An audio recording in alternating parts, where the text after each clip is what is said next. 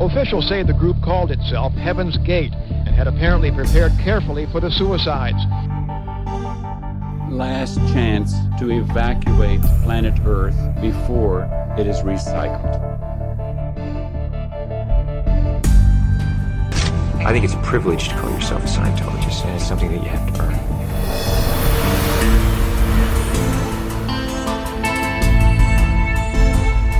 Sekta. Der Podcast über Sekten und religiöse Sondergemeinschaften. Now we're looking to the key that is within every heart and breast. That I, God that came from the earth of earth.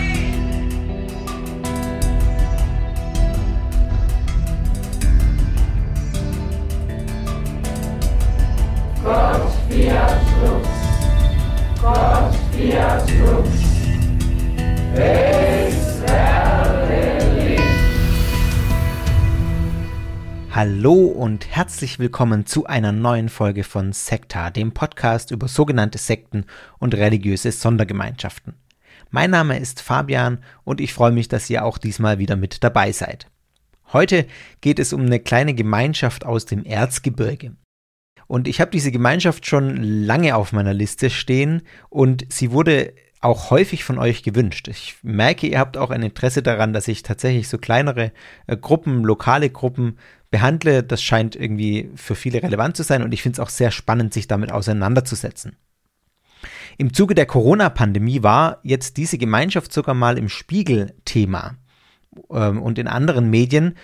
Und jetzt befasse ich mich bei Sekta mit dieser kleinen christlichen Endzeitgruppe. Offiziell nennen sie sich Gemeinschaft in Christo Jesu. Umgangssprachlich werden sie nach ihrem Gründer Lorenzianer genannt. Und von ehemaligen Mitgliedern, so habe ich es zumindest auch gelesen im Internet häufiger, werden sie auch als Loris bezeichnet. Ich werde sie hier der Einfachheit halber meistens einfach als Lorenzianer bezeichnen. Ja, und das ist eigentlich schon genug Vorrede. Ich wünsche euch viel Spaß mit dieser neuen Folge.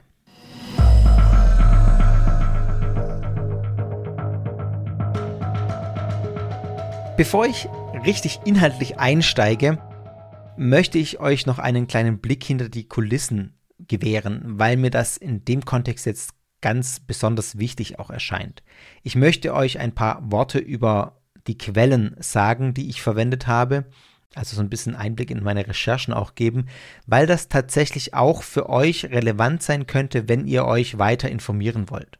Und das wird vermutlich ein etwas längerer Blog auch, weil es ein paar Dinge zu sagen gibt. Und wenn ihr sagt, boah, das interessiert mich jetzt gar nicht, dann überspringt einfach diesen Abschnitt in den Kapitelmarken. Wenn ihr einen guten Podcast-Player benutzt, dann könnt ihr die Kapitelmarken einfach anklicken in der App und äh, weiterspringen. Wenn ihr bei Spotify oder so hört, dann weiß ich ehrlich gesagt nicht, wie ihr es elegant machen könnt. Dann müsst ihr einfach ein bisschen weiterspringen, bis ihr das äh, dann nicht mehr hört, die, über die Quellen hier. Genau, da müsst ihr einfach ein bisschen suchen. Die Lorenzianer sind, das werde ich im kommenden gleich noch weiter ausführen und thematisieren, eine sehr, sehr abgeschottete Gruppe insbesondere was ihre konkreten Lehren und konkreten Praktiken angeht. Und es gibt zudem nur sehr wenig wirklich gute Literatur, die sich mit der Gruppe befasst. Also mit guter Literatur meine ich Werke, die wissenschaftlichen Standards entsprechen, mit Quellenangaben, mit ordentlicher Zitierweise und einer gewissen gebotenen ähm, Neutralität im Sinne von beschreibenden Art und Weise mit dieser Gruppe umzugehen. Und diese Quellen sind sehr selten. Ich habe mehrere Dinge zu den Lorenzianern gelesen, eigentlich alles, was mir an seriöser Literatur untergekommen ist. Unter anderem ein Buch von einer Frau namens Maria Schubert, die wissenschaftlich arbeitet und alle ihre Quellen angibt, im, äh, auch in dem Buch und mit Fußnoten arbeitet. Ich habe in Primärquellen reingelesen, da gibt es zum Beispiel ein Botenbuch von 1953 und eine Publikation aus dem Jahr 1923, Licht ins Dunkel heißt die. Ich stelle alle Quellen auch in die Show Notes, also ihr könnt da alles nachlesen. Und zudem habe ich noch eine Seminararbeit und eine Diplomarbeit zum Thema gelesen, die nicht öffentlich verfügbar sind, die mir aber im Laufe meiner Recherchen zugänglich gemacht wurden. Viele Infos habe ich auch aus einem sehr ertragreichen Beitrag, äh, Buchbeitrag des Religionswissenschaftlers Helmut Obst über die Gruppe. Das äh, nur mal vorweg, damit ihr wisst, woher ich meine Infos beziehe. Ein Grund, warum ich das hier so deutlich voranstelle. Ein Name begegnet nämlich auf jeden Fall, wenn man Infos zu den Lorenzianern sucht. Und dieser Name ist Josef Canaris. Josef Canaris bezeichnet sich als Journalist und betreibt die Webseite lorenzianer.com. Wenn man, wie gesagt, Lorenzianer googelt, kommt man unweigerlich auf diese Seite und auf diesen Namen. Canaris hat zwei Bücher zum Thema geschrieben, die nennen sich Die Sekte der Lorenzianer, Geheime Macht in Sachsen, Band 1 und Band 2. Diese Bücher sind im Selbstverlag erschienen, sie sind auch nicht mehr erhältlich, ich, also man kann die nicht mehr bestellen, warum auch immer, das ist mir nicht ersichtlich geworden. Bei Focus Online wurde Canaris sogar unhinterfragt als Experte für diese Gruppe interviewt und zitiert. Ich glaube beim Spiegel sogar auch. Und Canaris macht im Zuge dieses Interviews, dieses Gesprächs mit dem Fokus die Lorenzianer ohne Wenn und Aber für rasant steigende Infektionszahlen im Zuge der Corona-Pandemie im Erzgebirgskreis verantwortlich, weil sie sich angeblich nicht an die Corona-Maßnahmen halten würden es ist tatsächlich so, dass andere Beobachter dem widersprechen und das alles ein bisschen differenzierter darstellen und letztlich sagen, man weiß es nicht 100 Prozent. Natürlich, weil das auch so eine abgeschottete Gruppe ist, aber es gibt zum Beispiel durchaus offenbar ein Hygienekonzept der Lorenzianer. Ich muss an der Stelle sagen, ich stehe diesem Autor Josef Canaris sehr skeptisch gegenüber. Seine Bücher habe ich nicht lesen können, weil die nicht mehr erhältlich sind. Ich bin da nicht rangekommen. Aber auch die Infos von seiner Webseite lorenzianer.com habe ich nicht verwendet. Es sei denn, ich habe diese Infos auch in anderen Quellen bestätigt gefunden. Ich begründe kurz, warum ich skeptisch bin und dann könnt ihr auch selber entscheiden, wie ihr das einordnet und ob ihr die Infos von lorenzianer.com noch nachlesen wollt. Äh, das ist dann euch überlassen. Wenn man auf seine Webseite kommt, dann wird sofort deutlich, dass dieser Verfasser eine klare Abneigung gegen die Gruppe hat, eine ganz klare Einstellung gegenüber der Gruppe. Er bezeichnet sie als hochgefährliche Sekte, die Sachsen unterwandert und die in allen möglichen Dingen ihre Finger drin hat. Also eine ganz klare Haltung gegenüber dieser Gruppe, negative Haltung gegenüber dieser Gruppe. An sich ist klar, jeder Journalist hat eine Haltung. Ich habe ja auch eine Haltung hier. Das ist okay und das ist auch gut und wichtig, wenn man das transparent macht. Das ist das, was ich immer versuche, was ich auch hier gerade versuche, dass man selber einordnen kann. Allerdings ist das, was Canaris macht, sehr polemisch. Nicht nur die Vokabeln, die er benutzt, die Beschreibungen, die er benutzt, er gibt tatsächlich auch die Lehre verzerrt wieder. Er spricht zum Beispiel davon, dass die Lorenzianer auf ein Raumschiff warteten, also auf ein UFO, das sie vor ihrem Tempel abholen würde. Das sagt er so in diesem Fokusartikel. Und sorry, das ist einfach blödsinnig, das stimmt nicht. Das würde kein Lorenzianer so sagen. Die Lorenzianer, das werden wir später auch noch hören, warten auf die Entrückung. Ja, sie stellen sich das in einer Wolke vor und von einem Raumschiff, von äh, den ganzen Assoziationen, die damit schwingen, von außerirdischen Aliens, würde kein Lorenzianer sprechen. Das ist überhaupt nicht in deren Weltbild präsent. Und aus den Lorenzianern jetzt so eine apokalyptische UFO-Endzeitsekte zu machen, das ist einfach falsch. Ja, das ist eine apokalyptische Endzeitgruppierung, aber es macht doch einen Unterschied, einen wesentlichen Unterschied, ob ich kolportiere, dass die sich vorstellen, dass sie von einem UFO abgeholt werden, oder ob die an diese äh, Wolke der Entrückung glauben, wie es äh, in vielen solchen Endzeitgrupp äh, christlichen Endzeitgruppierungen auch der Fall ist, weil es einfach ein biblisches Bild ist sozusagen. Die ganzen Assoziationen, die mit diesem UFO-Raumschiff-Gedanken mitschwingen, das stimmt überhaupt nicht und das bringt, die, drückt die, diese Gruppe in ein völlig falsches Licht, wenn man sich ernsthaft damit auseinandersetzen will. Also es, das ist kein Zeugen Jehovas Heaven's Gate Verschnitt. Zeugen Jehovas gibt es Parallelen dazu, aber Heaven's Gate, diese ganze UFO-Sache, das stimmt einfach nicht und äh, ich finde das verantwortungslos und das ist einfach journalistisch nicht korrekt, das so zu machen und es wurmt mich als jemand, der hier immer sehr viel Wert darauf legt, die Lehren und auch die Geschichte und eine Gemeinschaft insgesamt möglichst korrekt und erstmal auch wertungsfrei zu, zu beschreiben, wie man das machen kann. Das kommt mir gar nicht in den Sinn, weil das ja, passt einfach nicht. Das ist einfach so liefert ein völlig falsches Bild. Ja, genug gerantet an der Stelle.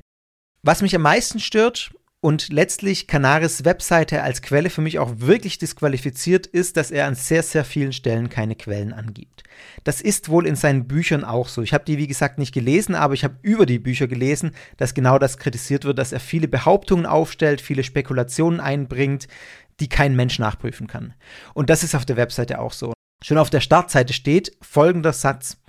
Anfang Dezember 2018 fiel ein zweijähriges Kind beim Spielen mit den Geschwistern aus dem Fenster des zweiten Stockwerkes. Die Mutter war mit Hausarbeiten beschäftigt. Nach erfolgter Notrettung konnten die Ärzte im Klinikum das Leben des Kindes nicht mehr retten. Presse und Polizei schweigen gemeinsam zu diesem dramatischen Unfall. Das steht so auf der Webseite. Und da frage ich mich, was soll das? Hier fehlt alles. Hier fehlt ein konkreter Zeitpunkt, hier fehlt ein konkreter Ort, hier fehlt eine Quelle. Nichts ist da. Wie soll ich jetzt als jemand, der das liest, herausfinden, ob da was dran ist? Irgendwas über die Hintergründe. Woher hat er die Infos? Nicht mal das steht da. In dieser Form präsentiert ist das tatsächlich aus meiner Sicht eine klare Stimmungsmache, eine rein tendenziöse Aussage, die eine klare Intention hat, die Lorenzianer jetzt in dem Fall in einen bestimmten Kontext zu rücken. Das ist keine Quelle, auf die ich meine Recherchen aufbauen möchte. Ein weiteres Beispiel ist, dass er behauptet, Pegida sei im Kreise der Lorenzianer gegründet worden. Belege dafür Fehlanzeige. Ich konnte das nicht nachvollziehen und keinerlei äh, ernsthafte Belege dafür finden. Damit ihr das richtig versteht, ich möchte nicht über Herrn Canaris urteilen, auch wenn ich jetzt harte Worte gefunden habe. Ich möchte erklären, warum ich ihn als Quelle nicht heranziehe. Es sei denn, wie gesagt, ich finde die Infos, die er weitergibt, auch in anderen Quellen, in seriösen Quellen. Und warum ich es für gegeben halte, seine Äußerungen über die Gemeinschaft grundsätzlich mit sehr großer Vorsicht zu genießen. Ich habe dazu zu dem Thema auch ganz kurz mit Harald Lamprecht Kontakt gehabt. Harald Lamprecht ist Weltanschauungsbeauftragter der Evangelischen Kirche in Sachsen ist also auch nah dran an dem Thema Lorenzianer. Und er hat mir diesen Eindruck bestätigt und mir geschrieben, dass die Schriften von Herrn Canaris seines Erachtens nicht geeignet seien, die Lorenzianer kennenzulernen und auch was von der inneren Dynamik zu verstehen, weil diese Schriften von Herrn Canaris viel zu polemisch und teilweise leider auch sehr verzerrend sind, so sagt er mir. Danke an dieser Stelle auch nochmal an Herrn Lamprecht, der mir auch sehr umfangreiche, auch historische Literatur über die Lorenzianer zur Verfügung gestellt hat, mit denen ich hier gut arbeiten konnte. Noch ein Wort zu den Quellen, dann höre ich an der Stelle auch auf. Es gibt ein Forum über die Lorenzianer mit ehemaligen ähm, Lorenzianern, mit Angehörigen von Menschen, die bei den Lorenzianern sind. Auch mit Internetforen bin ich sehr vorsichtig, wenn ich was daraus verwende. Dann werde ich es ganz klar als äh, einen solchen ungesicherten Be Erfahrungsbericht auch kennzeichnen. Ganz abgesehen davon, dass in dem Forum auch explizit steht, dass man nicht klar zitiert werden möchte, ja, ist die Frage. Ich meine, das ist deren gutes Recht, ist aber ein öffentliches Forum, in dem sich jeder anmelden kann. Und das steht dann im Internet. Das ist auch ein bisschen Medienkompetenz meiner Ansicht nach, dass man dann darauf achtet, was man schreibt. Aber gut, äh, anderes Thema. Das ist ein Grundproblem natürlich, diese Sache. Natürlich handelt es sich bei vielen Dingen, jetzt, ich spreche jetzt nicht nur von den Lorenzianern, sondern allgemein, wenn man sich mit religiösen Gemeinschaften befasst, um Erfahrungen, die eben nicht belegbar sind, weil es persönliche Erfahrungen sind und sehr subjektive Erfahrungen sind. Journalistisch verantwortet damit umgehen heißt für mich, dass ich das auch als Erfahrung einer Person kennzeichne und dass ich dann aber auch vorher mir so eine Einschätzung hole oder mich für mich prüfe, ob sich aufgrund dessen, was man sonst weiß und aufgrund anderer Erfahrungen als ein plausibler Bericht erweist. Also mal ein Beispiel Zeugen Jehovas. Man hört da von ehemaligen Mitgliedern immer die gleichen Dinge, die gleichen äh, Problemstellungen, die gleiche Kritik und die, ja, also ihr versteht, was ich meine, hört euch die Folge an. Da habe ich sehr viel auch mit äh, ehemaligen Mitgliedern gesprochen und das schien mir alles sehr plausibel, was die gesagt haben, weil man es einfach immer wieder hört und auch immer wieder liest. Also das ist das, wo ich, wo ich meine, dass, dass man verantwortungsvoll mit solchen Erfahrungsberichten, die man eben nicht belegen kann, umgeht. Als Journalist habe ich sozusagen die Verantwortung, sowas nach bestem Wissen und Gewissen zu prüfen, einzuordnen bevor ich es weiter verbreite, weil ich eben nicht möchte, dass falsche Dinge weiter verbreitet werden über Gruppen, seien es die Lorenzianer oder andere Gruppen. Soweit mal dieser kurze Exkurs. Mir schien das jetzt auch wichtig, gerade im Internetzeitalter. Prüft eure Quellen. Wenn jemand auf einer Webseite schreibt, dass irgendein kleines Kind gestorben ist, ohne Quelle, ohne irgendwelche nachrichtlichen, ähm, was man sonst als, als journalistische wichtige Nachrichtenfaktoren kennt, da einfach reinschreibt, kann sein, dass das passiert ist, kann sein, dass es nicht passiert ist. Ich maße mir nicht an zu behaupten, dass es passiert ist, weil ich es einfach nicht weiß und weil ich aufgrund einer Behauptung, die ein Mann macht, das nicht weiter verbreiten kann. Das wäre unverantwortlich. Ich gebe mir Mühe, meine Quellen zu prüfen, tut das auch in allen euren Kontexten, sage ich auch immer wieder bei Sekta, gilt auch für das, was ich hier sage.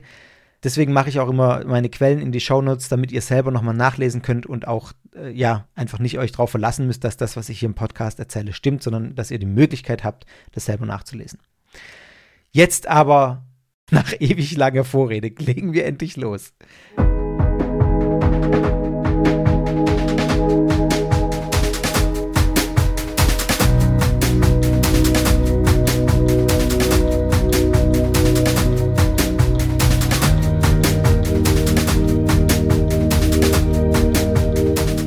Üblich schauen wir auf die Entstehungsgeschichte der Lorenzianer. Woher kommt diese Gruppe? Und wir werden uns das auch relativ ausführlich anschauen, weil ich das erstens wirklich interessant finde und zweitens ich glaube, dass insbesondere hier auch deutlich wird, warum ich immer einen Fokus auf die Entstehungsgeschichten der Gruppierungen setze, die ich behandle. Daran wird nämlich vieles klar. Man bekommt anhand der Entstehungsgeschichte einen Eindruck davon, wer die Lorenzianer sind, wie sie ticken und was das für eine Gruppe ist. Was für eine Dynamik in dieser Gruppe auch herrscht. Da reicht es nämlich nicht nur zu erzählen, was die glauben, das ist selten der Fall, sondern es hilft vielmehr, diesen ganzen Prozess mitzudenken. Ihren Ursprung hat die Gemeinschaft in Christo Jesu im sächsischen Erzgebirge und das ist auch der Kreis, auf den das weitgehend beschränkt war und ist.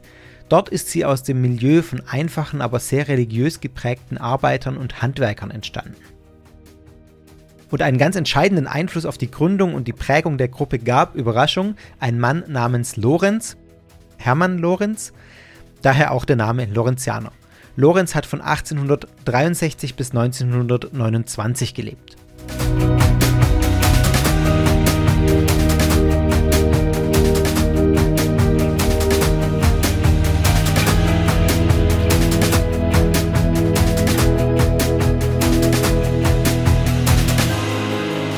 Allerdings gehen die Wurzeln der Lorenzianer weiter zurück. Die beginnen nicht mit Lorenz. Ihre ersten Impulse hat die Bewegung von zwei Männern erhalten, die vor Lorenz gewirkt haben.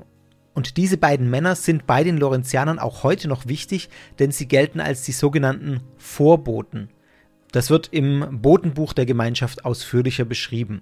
Ich zitiere dazu mal einen Absatz im Original aus diesem Botenbuch, gleich zu Beginn von Seite 7, der die Aufgabe der Vorboten beschreibt damit ihr mal so ein bisschen einen Eindruck kriegt, auch von der Sprache und von, dem, von der ganzen Klangwelt, die dahinter steht. In unserem Glauben an die Bibel und an die Offenbarungen des Herrn, nämlich, dass die satanische Urmacht Besitzerin dieser Erde ist und unser Heiland als gesandte Vollmacht des majestätischen Gottes sich in jedes Eingreifen auf Erden erst erkämpfen muss, wird es uns verständlich, dass die große Gottheit immer bescheiden und in der größten Armut beginnen muss.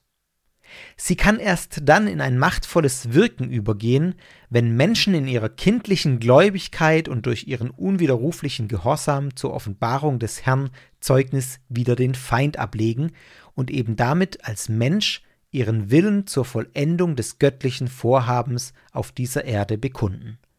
Und das ist die Aufgabe gewesen, die unsere beiden ersten Boten und ihre in vorbildlicher Treue mit dem Heiland verbundenen Anhänger unsere alten Zeugen zu lösen hatten. Sie wurden zu Wegbereitern des Werkes, das unser Vollendungsbote beginnen konnte und das er auch hinausführen wird. Wichtige Begriffe sind hier die Vorboten, der erste und der zweite Bote, die ich gleich noch äh, ein bisschen ausführlicher beschreiben werde, und der Vollendungsbote. Mit dem Vollendungsboten ist Hermann Lorenz gemeint, der der endgültige Bote ist. Hier schimmert auch schon das Weltbild der Lorenzianer durch. Die Welt ist in der Hand einer satanischen Urmacht Gott muss dagegen ankämpfen. Aufgabe der Vorboten ist jetzt, dass sie sich als gläubige Menschen auf die Seite Gottes stellen und öffentlich den Willen bekunden, für Gott, für die Gottheit einzutreten. Sehr spannend fand ich hier übrigens diese doch schon gendergerechte Sprache. Es ist von der Gottheit die Rede und von der satanischen Urmacht. Äh, genau. Und auf diese Art und Weise, indem sie sich auch öffentlich auf die Seite Gottes stellen, werden sie zu Wegbereitern des Vollendungsboten. Das ist ihr Zweck. Schauen wir uns den ersten Boten mal ein bisschen genauer an. Gottlieb Reichelt hieß der Mann, 1832 geboren und er war ein gelernter Drechsler, also ein Handwerker, der in einer sehr frommen Familie aufgewachsen ist. Mit 25 Jahren hat er begonnen, biblische Erbauungsstunden zu leiten und daraus entstand dann im Laufe der Zeit Mitte des 19. Jahrhunderts ein Kreis sogenannter ernstgläubiger Christen, den er angeführt hat. Dabei hat es sich um so eine Art erweckliche Versammlung gehandelt, die in der Kirche auch, äh, also in der Landeskirche verortet war, in der es auch zu Offenbarungen gekommen sein soll. Und in diesen Versammlungen sollen auch frühere Propheten und Apostel äh, erschienen sein und gelehrt haben, also diesem äh, Gottlieb Reichelt. Und auch Jesus Christus selbst soll in den Offenbarungen, in seinen Offenbarungen erschienen sein. Über das, was Reichelt genau gelehrt und gesagt hat, ist nur sehr, sehr wenig bekannt. Es gibt keine schriftlichen Überlieferungen aus erster Hand. Eine wichtige Rolle hat aber offenbar in diesen Offenbarungen der Apostel Johannes gespielt, der nicht nur Hinweise auf die auserwählte Schar der Endzeit, die angebrochen sei, gegeben haben soll, sondern der auch ganz viele Anweisungen zu einer christlichen Lebensführung gegeben haben soll. Und in diesem Reicheltschen Kreis war auch die Familie Lorenz aktiv. Also zu diesem Zeitpunkt vor allem auch die Eltern von Hermann Lorenz, den wir uns später noch sehr genau anschauen werden, Karl August Lorenz und dessen Frau Johanne Christiane Lorenz. Als die Geburt von Hermann Lorenz anstand, dem jüngsten Sohn der beiden, hat Gottlieb Reichelt sogar eine Offenbarung für Johanne gehabt, und diese Offenbarung lautete Du sollst von nun an Maria heißen, denn ich will mit der Frucht, die du unter deinem Herzen trägst, ein großes Werk hinausführen.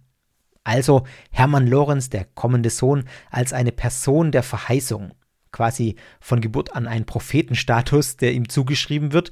Wichtig dabei ist zu erwähnen, dass diese Aufzeichnungen ja alle nachträglich sind. Es ist also tatsächlich unklar aus heutiger Zeit, ob das jetzt wirklich so stattgefunden hat, dass Gottlieb Reichelt Johanne ähm, Lorenz diese Offenbarung gegeben hat oder ob das eine Zuschreibung ist, die nachträglich gemacht wurde, um den Status von Lorenz als Prophet zu legitimieren und zu betonen. Nach dem Tod von Reichelt im Jahr 1878 ist das Wachstum der Gruppe stagniert. Es gab dann sogar auch Austritte. Viele haben sich abgewendet, also ist dann nicht nur stagniert, sondern auch zurückgegangen. Und schließlich war es so, dass die Familie Lorenz ins Zentrum dieser Gruppe gerückt ist und die verbliebenen Mitglieder sich um diese Familie auch gruppiert haben, insbesondere um die Mutter von Hermann Lorenz, um Johanne Christine Lorenz. Im Laufe der 1880er Jahre kam man in Kontakt mit einem ganz ähnlich geprägten Kreis wie dieser Reichelsche Kreis. Dieser Kreis, mit dem man in Kontakt kam, hatte sich um einen Mann namens Oswald Ferdinand Schneider gruppiert. Und insbesondere Johanne Christine Lorenz ist zu der Überzeugung gelangt, schließlich, nachdem sie sich diesen Mann auch genau angeguckt hat, dass die Offenbarungen von Schneider mit denen von Reichelt identisch seien. Also sie ist dann auch hingefahren, hat sich das angehört, was er gesagt hat und ist dann zu diesem Schluss gekommen. Und die beiden Gruppen haben sich schließlich zusammengetan. Man muss wohl sagen, also dieser, dieser ehemalige Reichelsche Kreis hat sich dann äh, an diesen Schneiderschen Kreis angeschlossen, an, den, an die Gruppe um Ferdinand Schneider.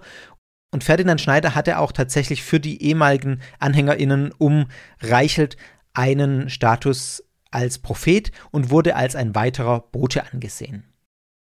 Schneider war nur drei Jahre jünger als Reichelt, er wurde 1835 geboren und er behauptete, dass er mit 21 Jahren ein ganz besonderes Erlebnis gehabt habe, das ihn zum Prophetenamt berufen habe. Und zwar erzählt er das so oder äh, glaubten seine AnhängerInnen das so, dass bei einem Spaziergang am Flüsschen Chopau er am anderen Ufer den Propheten Elisa, den biblischen Propheten Elisa gesehen habe. Mit ihm habe er sich dann kurz unterhalten, Elisa habe Ferdinand aufgefordert, zu ihm zu kommen, und dann sei auf wundersame Weise eine Brücke entstanden, über die Ferdinand den Fluss überqueren konnte. Elisa habe nun Ferdinand berichtet, dass er, Elisa, von Gott den Auftrag erhalten habe, einen Menschen zu suchen, der ein Werkzeug des Herrn sein wolle und er beauftragte nach dessen Verständnis dann auch Ferdinand Schneider mit dieser Aufgabe als Werkzeug des Herrn und teilte Ferdinand mit, dass er somit in diesem Lande des Herrn Bote sein soll. So wird es dann überliefert. Ein Jahr später soll es dann die direkte Berufung Schneiders durch den König Salomo gegeben haben. Im Jahr 1857 befinden wir uns. Und das hat sich so abgespielt, dass Ferdinand Schneider während einer öffentlichen Feier, also einer Party könnte man sagen, plötzlich wie tot umgefallen sei. Dann habe er fast zwei Tage lang im Koma gelegen und dann plötzlich eine Art Predigt gehalten, eine religiöse Ansprache. Und er habe sich während dieser Ansprache, während dieser Predigt immer noch in einer Art Schlaf oder Trance befunden. Horch auf, horch auf, Schlafprediger. Fand ich total überraschend, das zu lesen. Ähm, hat mich an die letzte Folge natürlich erinnert. Dieses Phänomen hat offenbar auch in der Geschichte der Lorenzianer einen Anklang sozusagen.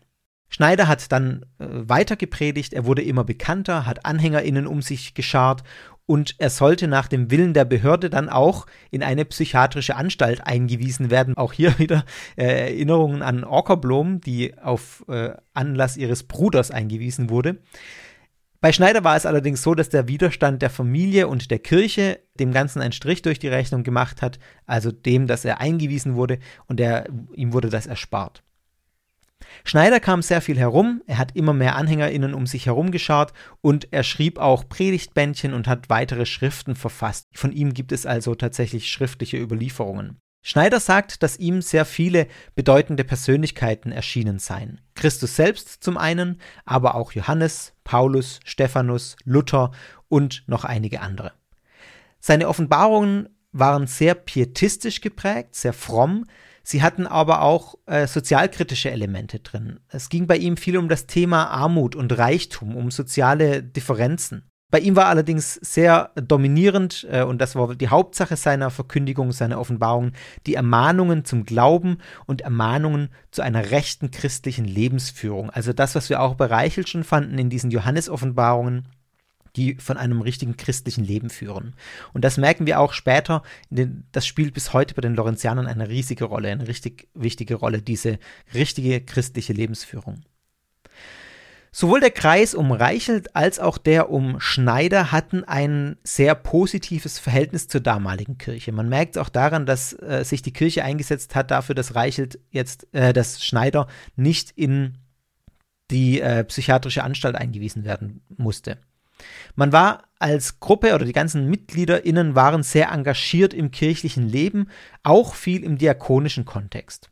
Mit den Behörden geriet Schneider allerdings mehrfach aneinander, mit den staatlichen Behörden, auch weil man seiner Bewegung zunehmend kritisch gegenüberstand.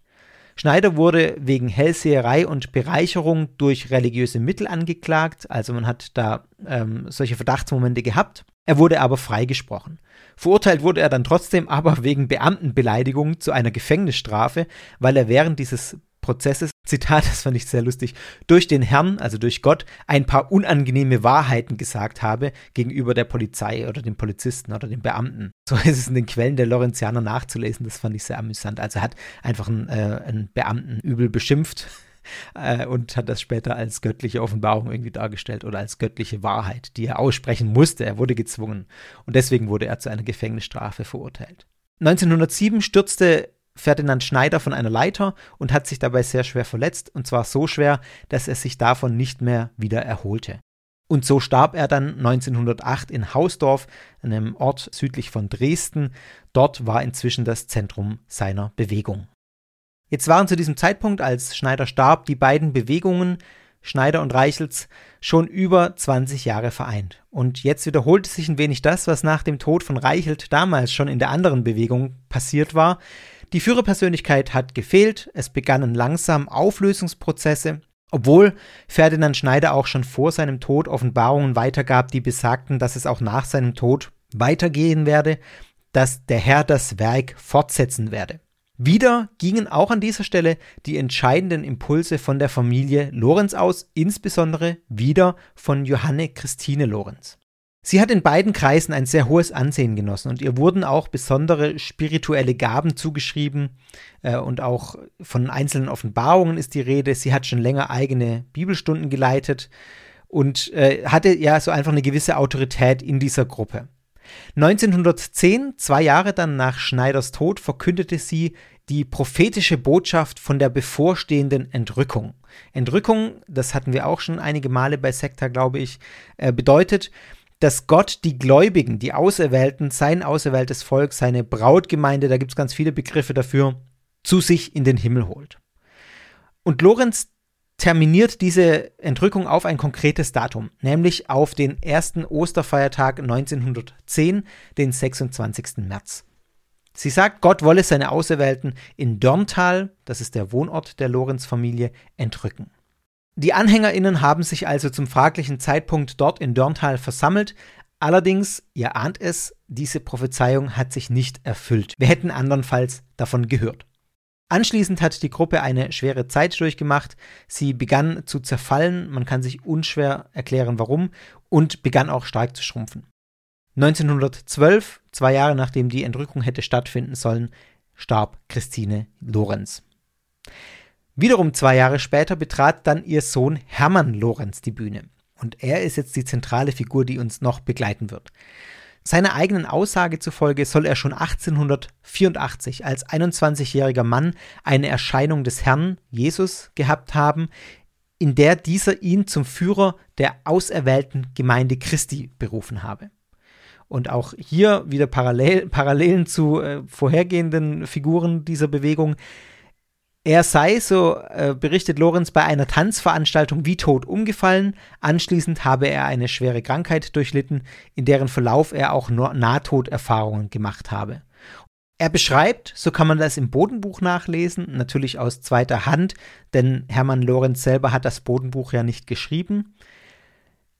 Er sei durch einen göttlichen Raum geflogen, sagt er. Er wollte eigentlich auch nicht wieder auf die Erde zurückkehren, weil es ihm da ganz gut gefallen hat. Gott, der Herr, habe ihm aber zugerufen, und jetzt kommt ein Zitat aus dem Botenbuch: Mein Sohn, du musst wieder hernieder auf die Erde, du sollst mein Zeuge, mein Bote sein. Mit dir will ich mein Werk bauen und anpflanzen für das Reich des Friedens. Das war diese, dieses Ereignis mit 21 Jahren. Jetzt sind es aber 28 Jahre später. Hermann Lorenz ist inzwischen 51 Jahre alt und jetzt hat er eine entscheidende zweite Vision im November 1914 während einer schweren Krankheit, wieder während einer schweren Krankheit. Seine Krankheit soll sich dadurch augenblicklich gebessert haben durch diese Vision und Inhalt dieser Vision und Offenbarung waren zuerst einmal Auskünfte Gottes über den unglücklichen Ausgang des gerade begonnenen Ersten Weltkriegs 1914. Auch hier klingen die Beschreibungen wieder sehr ähnlich wie bei den SchlafpredigerInnen. Also das, was wir bei Schneider schon hatten, das, was wir bei Orkerblom äh, in der letzten Folge hatten. Allerdings ist es hier nicht so explizit gemacht. Es hat sich für mich nur so ein bisschen angehört, als sei das auch äh, sowas in die Richtung. Es gab zu dieser Zeit in den Nachbardörfern noch einzelne Überbleibsel der Bewegung um Ferdinand Schneider, und die haben sich jetzt alle Hermann Lorenz angeschlossen. Das geht zurück auf eine Initiative von zwei Söhnen von Schneider, die auch wiederum Loren zu Lorenz kamen und das begutachtet haben und gesagt haben, ja, das ist die Fortführung des Werkes von Schneider, also hier schließt euch Hermann Lorenz an. Und so hat sich ein Kern der Gemeinschaft gebildet, der noch während des Ersten Weltkrieges, also innerhalb von, ja, man kann sagen von 1914 bis 1918, innerhalb von vier Jahren, auf 1400 Mitglieder wuchs Darunter waren viele Kriegerwitwen, viele Soldatenfrauen, die sich dieser Gruppierung angeschlossen haben, auch weil Hermann Lorenz da einen ja, ein Arbeitsschwerpunkt, fast könnte man sagen, draufgelegt hat. Er hat ausziehende Soldaten gesegnet und hat sie auch von der Heimat aus seelsorgerlich betreut. Auch wenn er dem Krieg sehr skeptisch gegenüberstand. Er hat ja von Anfang an den schlechten Ausgang des Krieges äh, in seinen Offenbarungen betont und ja, äh, darauf hingewiesen. In der Öffentlichkeit gab es damals auch schon kritische Berichte über die Lorenzianer, die aber viel auf sensationsheischerischen Übertreibungen beruht haben. Äh, auch innerkirchlich gab es von einigen Seiten starke Kritik.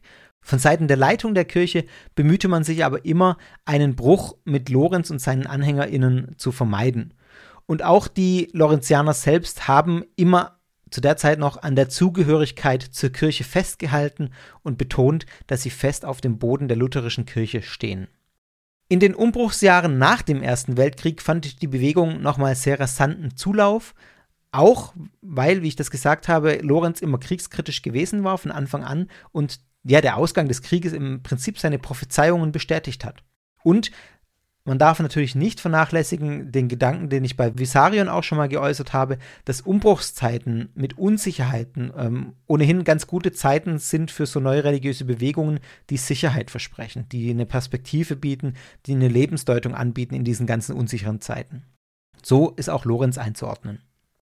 Es gab dann anschließend an den Ersten Weltkrieg auch eine große Missionskampagne, die mit einem prophetischen Vortrag auf einem Dankfest von Hermann Lorenz geendet hat, am 5. September 1920 in Lengefeld.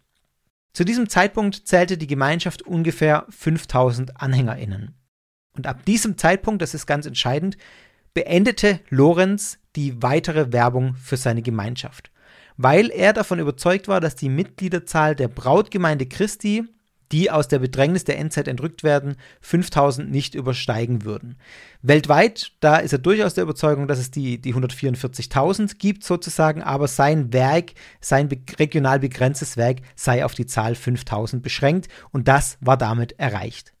Das hat zur Folge, dass bis heute die Gemeinschaft abgeschlossen lebt und keinerlei Missionsaktivität betreibt.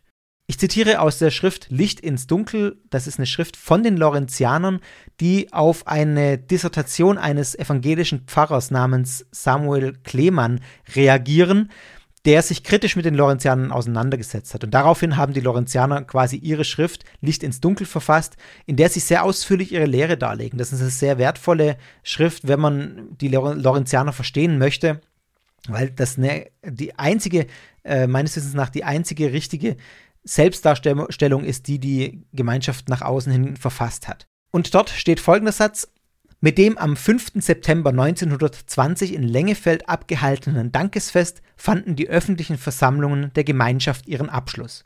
Seitdem treibt die hinreichend bekannt gewordene Gemeinschaft keine Propaganda mehr, sondern arbeitet an der inneren Veredelung der Mitglieder. Also, zum einen Gemeinschaft ist der Ausdruck, den die Lorenzianer für sich selber verwenden. Die reden nicht von sich als Lorenzianern, sondern von als der Gemeinschaft.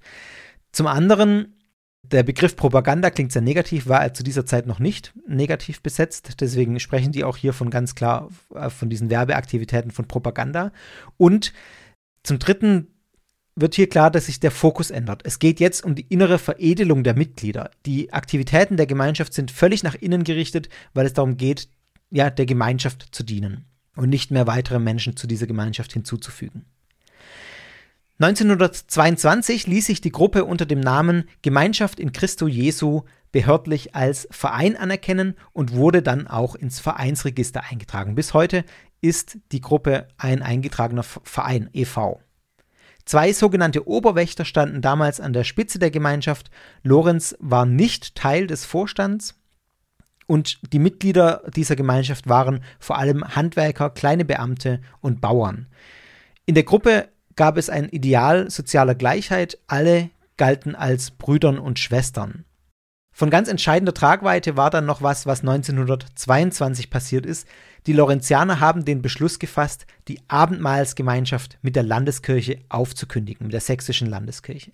Das heißt, man hat es ab diesem Zeitpunkt abgelehnt, gemeinsam mit den landeskirchlichen Christen das Abendmahl zu feiern. Warum dieser Entschluss gefasst wurde, ist nicht zu 100% klar.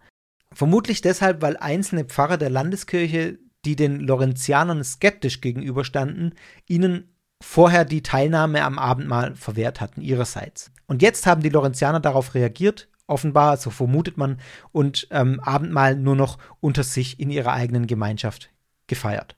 Das wirkt von außen her banal, wenn man mit diesem ganzen Abendmahl und dieser christlichen Gemeinschaft nichts anfangen kann. Theologisch ist das aber ein sehr, sehr wichtiger Punkt. Das Abendmahl steht unter anderem, steht für ein paar andere Dinge auch noch, aber steht unter anderem für die Teilhabe an der gemeinsamen Gemeinschaft in Jesus. Und man kann sich da theologisch eigentlich kaum klarer abgrenzen als es die Lorenzianer tun. Die Verwehrung der Abendmahlsgemeinschaft ist ein riesiger Punkt und äh, theologisch gesehen sehr gewichtig. Also das ist keine Banalität, die hier passiert, sondern wirklich ein entschiedener Schritt, um sich von der Landeskirche abzugrenzen. Im Zuge dieser Veränderungen wuchs dann auch das Bedürfnis, einen eigenen zentralen Versammlungsort zu haben, in dem man auch eben das eigene Abendmahl feiern konnte. Das war ja bisher alles im Rahmen der Landeskirche. Und in Marterbüschel heute äh, Teil von Pockau-Lengefeld im mittleren Erzgebirgskreis. Dort wurde 1923 dann ein Saal als Tempel ausgebaut, so ein ehemaliger Fabrikssaal. Der hat sich dann relativ schnell als zu klein erwiesen. Da haben ungefähr 600 Leute reingepasst. Der wird heute noch genutzt als kleiner Tempel. Es ist ein, einfach ein Versammlungssaal. Man hat dann aber bis 1927, 28 einen zentralen Tempel gebaut. Das ist die Eliasburg. Und die Eliasburg ist bis heute das Zentrum dieser Gruppe. Dort finden bis zu 1000 Menschen Platz. Und schon die Bezeichnung dieses Ortes, dieser Eliasburg als Tempel, zeigt, wie wichtig dieser Ort ist und sagt auch was über das Selbstverständnis dieser Gruppe aus. Im Inneren dieses Tempels gibt es viele Elemente, die dem originalen Tempel in Jerusalem nachempfunden sein sollen. Man sieht sich also als Lorenzianer tatsächlich auch in der Nachfolge des auserwählten Volkes Israel. Der Tempelbau der Eliasburg war finanziell relativ intransparent. Und es gab damals auch Gerüchte, dass die Familie Lorenz direkt finanziell vom Bau profitiert hatte. Man, äh, die Familie Lorenz hatte ein Unternehmen im, im Holzbereich, wenn ich das richtig weiß. Belege dafür, dass es nicht mit rechten Dingen zugeht, gab und gibt es allerdings nicht. Das ist so eine Sache, wenn ich da nochmal Bezug drauf nehme auf meine Quellenausführungen am Anfang, die zum Beispiel von Canaris als Tatsachen verbreitet wird, dass, das, äh, dass sich da die Familie Lorenz direkt finanziell bereichert hat. Man muss aber fairerweise sagen, das ist schlicht unklar. Es gibt dafür keine Belege. Man weiß es eben nicht und man muss mit dieser Unklarheit auch vielleicht leben. Natürlich könnten die Lorenzianer ihre Bücher offenlegen und das alles nachweisen, falls sie das nach so langer Zeit noch können. Ähm, das tun sie aber mit Sicherheit nicht, weil sie eine sehr abgeschlossene Gemeinschaft sind. Aber wir, wir wissen es einfach nicht. Also daraus zu schließen, dass es so war, halte ich für nicht gerechtfertigt. In Pockau befindet sich dann auch noch das sogenannte Botenheiligtum. Das ist das ehemalige Wohnhaus von Hermann Lorenz und dort steht ein Hausaltar. Man kann also sagen, dass Pockau das Zentrum dieser Gruppe ist und eine ganz zentrale Anlaufstelle der Gläubigen innergemeindliche Konferenzen, Veranstaltungen und die sonntäglichen Morgengottesdienste finden dort statt. Neben dieser Zentrale gibt es noch viele weitere Ortsheiligtümer an verschiedenen Orten, die sind oft in Privatbesitz einzelner Mitgliederinnen oder in deren Wohnungen. Dabei ist nochmal zu unterscheiden zwischen einfachen Ortsheiligtümern, an denen zum Beispiel einfach die Gottesdienste Sonntagnachmittags dann stattfinden oder andere Versammlungen stattfinden, und es gibt die sogenannten Bethanien. Diese Bethanien sind auch nochmal ganz wichtig für die Lorenzianer. Die wurden von Lorenz persönlich eingesetzt und genießen deshalb angeblich einen speziellen göttlichen Schutz. Der Name Bethanien bezieht sich auf ein Dorf nahe Jerusalem, in dem Jesus zum Beispiel Lazarus wieder zum Leben erweckt haben soll, also auch in der Bibel ein besonderer Ort sein soll. Man kann die Geschichte mit Lazarus in Johannes 11 nachlesen. Und diese Bethanien gelten für die Lorenzianer als Zufluchtsort kurz vor der Entrückung. Dort in diesen Bethanien werden also auch Lebensmittelvorräte gebunkert und Kleidungsvorräte aufbewahrt, die in dieser Zeit den Lorenzianern zur Verfügung stehen sollen.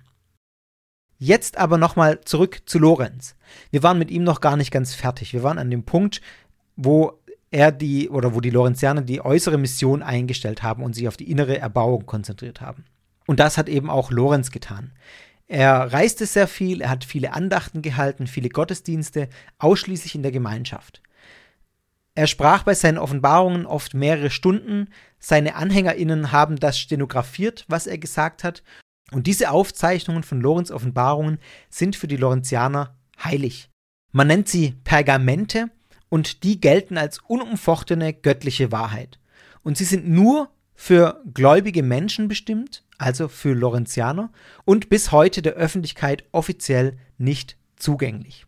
Und die haben in der Gruppe tatsächlich einen Status, der der Bibel gleichkommt, beziehungsweise sogar die Bibel übersteigt, weil es ja die letztgültige, die neue Offenbarung ist oder die, die vollendete Offenbarung.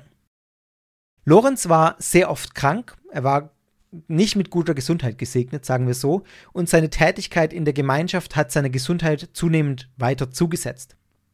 Er starb schließlich äh, im Alter von 65 Jahren am 17. Juli 1929 und wurde im Garten der Eliasburg beigesetzt. Bis zu seinem Tod im Jahr 1929 war er selber Mitglied der evangelisch-lutherischen Kirche in Sachsen und hat auch seinen Anhängern nie nahegelegt, auszutreten aus der Gruppe, auch wenn das Verhältnis sehr angespannt war, man die Abendmahlsgemeinschaft aufgekündigt hat, aber man blieb immer Mitglied in der lutherischen Kirche. Fortan bleibt die Gemeinschaft im Prinzip eine abgeschlossene Gruppe, die wartet, so könnte man sagen. Auf was sie genau wartet, werde ich gleich bei den Glaubenssätzen noch sagen. Da hat Lorenz nämlich einiges offenbart, an denen die AnhängerInnen bis heute festhalten. Ich möchte noch die Schritte zu Ende gehen, um die Geschichte abzuschließen. Es kam dann die Nazi-Zeit und in dieser Zeit hat die Gemeinschaft, wie viele andere Gruppen auch, einen Kurs der Selbsterhaltung durch Anpassung äh, gefahren. In einem Verordnungsblatt von 1938 wurde den MitgliederInnen angeraten, der NSDAP und ihren Gliederungen beizutreten. Also man hat sich da tatsächlich versucht zu assimilieren. Als Verein ging man sogar noch einen Schritt weiter und hat offenbar den Aufenthaltsraum des Tempels an Arbeiter in der Waffenindustrie vermietet. Da gibt es wohl einen Mietvertrag. Den habe ich jetzt nicht äh, selber eingesehen, aber das habe ich in mehreren Quellen gelesen. Auch die Firma von Hermann Lorenz ähm, wie gesagt, in der Holzverarbeitung, kooperierte offenbar mit dem Naziregime und hat wahrscheinlich letztlich auch vom Krieg profitiert finanziell. Auch vom SED-Regime der DDR, das dann auf den Zweiten Weltkrieg folgte, hat sich die Gemeinschaft in Christo Jesu nie entschieden abgegrenzt. Das nur mal als Hintergrundwissen. Ich finde das immer ganz spannend, wie sich äh, Gemeinschaften in diesen Zeiten verhalten haben gegenüber des Regimes. Zum endgültigen Bruch mit der evangelischen Kirche in Sachsen kam es dann erst im Jahr 1989. Da gab es eine Reihe von Gesprächen, die die sächsische Landeskirche ähm, mit den Lorenzianern geführt hat. Und da hat dann die Landeskirche erklärt, dass die Sonderlehren der Gemeinschaft nicht mitzutragen seien, sprich die Offenbarungen der Lorenzianer oder von Lorenz nicht ja, nicht, nicht der kirchlichen Lehre entsprechen. Dabei wurde aber betont, dass der Grund für diese Entscheidung sei, dass die Lorenzianer von sich aus zum Beispiel das gemeinsame Abendmahl ablehnen. Man hat die Lorenzianer offiziell kirchlicherseits nie ausgeschlossen, die können immer noch Mitglieder in der Kirche sein und einige sind es heute, bis heute auch noch. Dann nochmal zehn Jahre später, 1999, hat die evangelisch-lutherische Kirche im Zuge ökumenischer Bemühungen eine gemeinsame Erklärung mit der katholischen Kirche unterschrieben. Das ist die gemeinsame Erklärung zur Rechtfertigungslehre. Das ist noch ein bisschen größer als jetzt nur die sächsische Landeskirche. Das war der Lutherische Weltbund, die römisch-katholische Kirche und der Weltrat der methodistischen Kirchen, die das gemeinsam unterschrieben haben. Und aufgrund dieses Schrittes sind die meisten oder sehr, sehr viele Lorenzianer aus der evangelischen Kirche ausgetreten. Grund dafür ist jetzt, dass die Lorenzianer glauben, dass das Papsttum ein Werkzeug des Satans sei und man wirklich jegliche Beziehung zum Katholizismus ablehnt und da man jetzt eben einen Bruch gesehen hat, der viele zum Austritt bewegt. Offizielle Beziehungen oder Gespräche zwischen Lorenzianern und der evangelischen Kirche gibt es meines Wissens derzeit nicht, auch wenn sich regional mit Sicherheit an der einen oder anderen Stelle informelle Begegnungen ergeben. Nach wie vor werden Taufen wechselseitig anerkannt.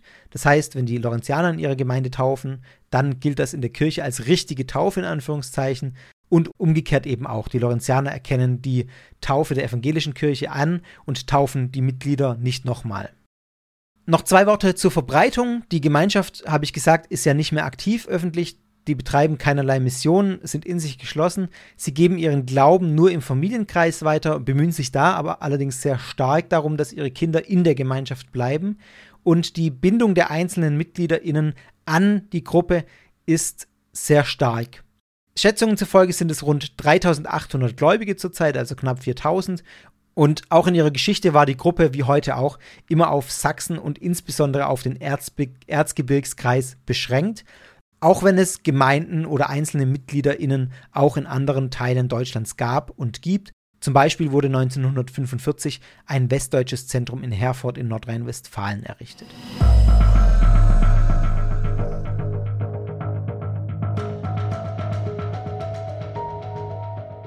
Schauen wir uns doch mal ein bisschen genauer an, was die Lorenzianer eigentlich so glauben und was Lorenz gelehrt hat.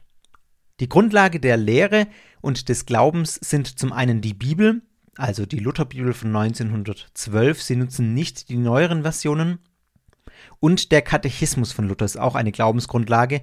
Diese beiden Dinge werden als Glaubenslehre bezeichnet. Das ist die eine Seite. Zum anderen gibt es aber auch die Aufzeichnungen der Offenbarungen an den Vollendungsboten, also die Pergamente, von denen ich gesprochen habe. Das wird als die Geisteslehre bezeichnet. Und diese Pergamente gelten als Ergänzung und Vervollständigung der Glaubenslehre De facto sind sie in ihrer Stellung also sogar wichtiger als die Bibel. Die Bibel wird letztlich nicht angezweifelt, aber sie wird ergänzt. Zum Beispiel mit Blick auf die Endzeit glaubt man, dass die Bibel unverständlich ist und durch Lorenz Offenbarungen verständlich gemacht wird. Diese Pergamente werden allerdings intern sehr sorgfältig aufbewahrt und sind Fremden nicht zugänglich. Natürlich gibt es trotzdem Leaks, also das kommt natürlich irgendwie nach außen, aber im Allgemeinen herrscht in der Gruppe eine sehr strenge Arkandisziplin, sodass vieles nicht nach außen dringt. Falls ihr das Wort nicht kennt, Arkandisziplin, das kommt von lateinisch arcanum, äh, Geheimnis. Also das ist der Grundsatz, dass Kultbräuche oder Rituale nur einem kleinen Kreis von Eingeweihten zugänglich sind und die Arkandisziplin ist entsprechend die Verpflichtung dieser Eingeweihten, dass die Geheimnisse gewahrt werden. Und das ist sehr streng bei den Lorenzianern und wird sehr äh, strikt eigentlich durchgehalten. Das macht eine Beurteilung der Gruppe und auch der Lehre in den Einzelheiten oft auch schwierig. Zu Hermann Lorenz Zeiten hatte die Gemeinschaft immer wieder auch Schwierigkeiten, sich vom Spiritismus abzugrenzen. Spiritismus ist der Versuch, mit dem Geist von verstorbenen oder jenseitigen Wesen in Kontakt zu treten. Entweder durch Hilfsmittel, also Gläser, Tischchen, Pendel, Tonbandgeräte, ihr kennt das vielleicht aus anderen Kontexten, auch im Bereich der Esoterik, findet man das häufig oder magischen Elementen, da findet man das auch. oder durch angeblich begabte Personen, sogenannte Medien, findet das mit diesem Spiritismus auch häufiger statt. Und das waren häufige Vorwürfe insbesondere anderer Christen gegenüber den Lorenzianern. Und das war auch ein Hauptgrund, warum man den Lorenzianern äh, und Hermann Lorenz insbesondere auch skeptisch gegenüberstand. Lorenz selber sagt zum Vorwurf des Spiritismus, nein, das ist kein Spiritismus, was ich mache, ist biblische Prophetie. Er hat sich damals selbst dann auch so verteidigt, dass er gesagt hat, dass er anders als die Spiritisten seine Offenbarungen rein passiv empfangen habe. Er habe also nichts aktiv dafür getan. Also eben kein Tischchen gerückt, kein Panel geschwungen und so weiter, sondern er habe das einfach empfangen. Und zudem seien seine Offenbarungen auch göttlichen Ursprungs und er habe niemals die Geister Verstorbener zitiert. So war seine Verteidigung. Einige wesentliche Gesichtspunkte der Lehre möchte ich euch jetzt vorstellen. Nagelt mich dabei bitte nicht auf jedes Detail fest. Äh, gerade in der Endzeitbeschreibung ist das alles sehr undurchschaubar. Ich werde da auch nicht alle Details beschreiben, weil sie mir ehrlich gesagt auch nicht immer zu 100% klar waren. Ich fand das extrem schwierig, sich da zurechtzufinden, wann passiert jetzt was und äh, wer macht was und wie stellen die sich das genau vor.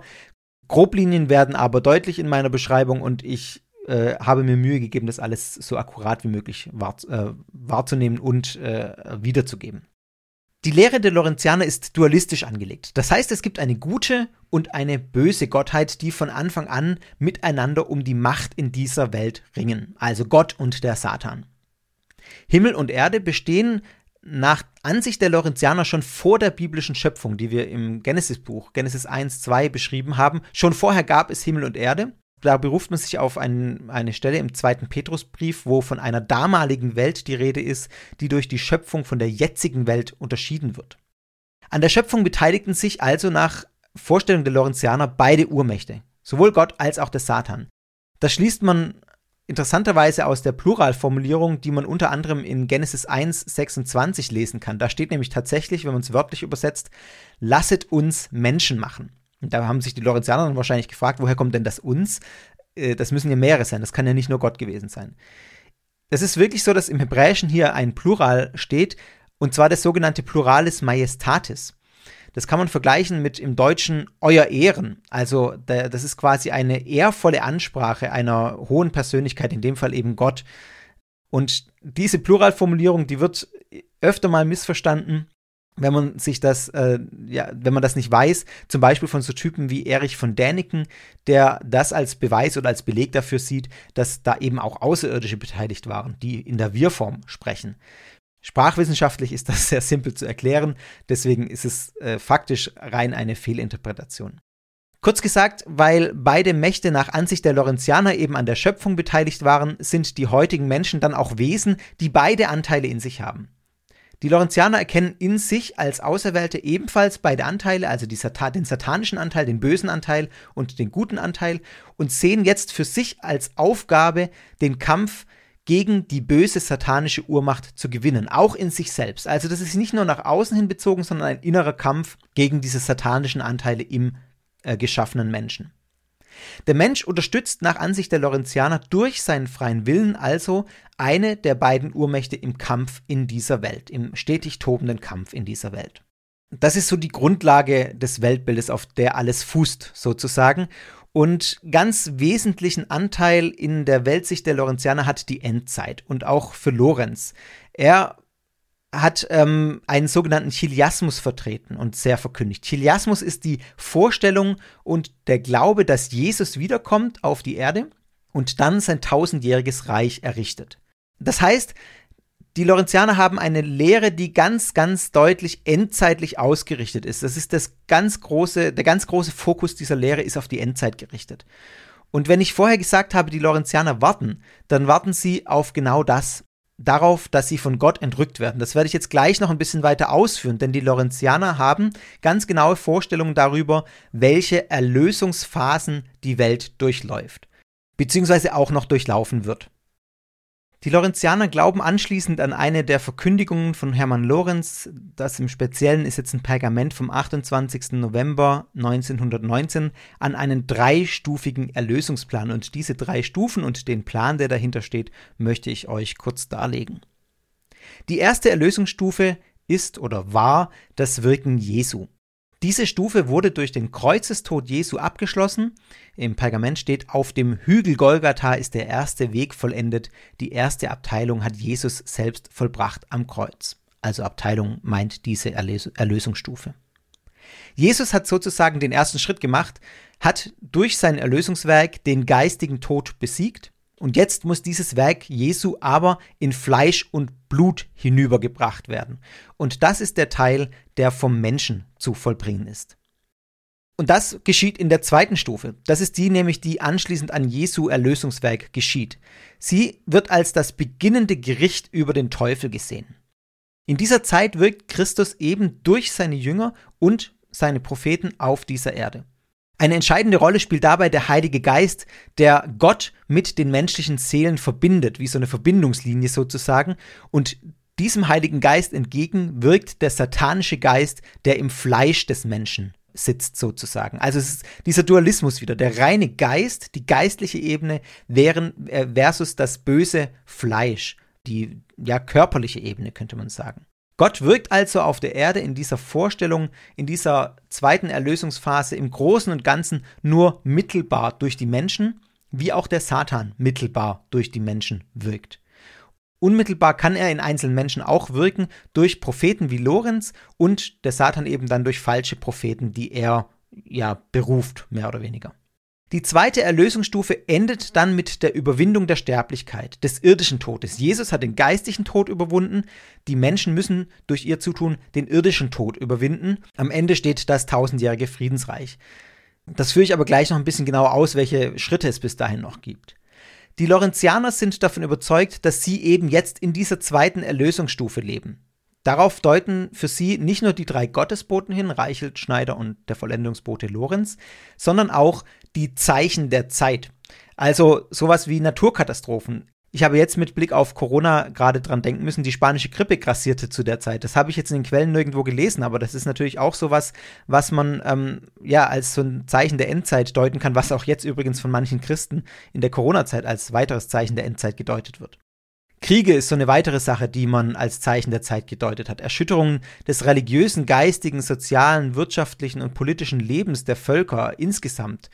Äh, konkret ging man bei den Lorenzianern davon aus, dass der Erste Weltkrieg äh, quasi ein unmissverständliches Zeichen dieser zweiten Phase sei, und zwar des Beginns der zweiten Phase. Man geht nämlich tatsächlich davon aus, dass man am Anfang dieser zweiten Phase steht, nicht irgendwo mittendrin oder am Ende, sondern am Anfang man deutet die in Offenbarung 8.1 erwähnt, erwähnte halbe Stunde Ruhe im Himmel so.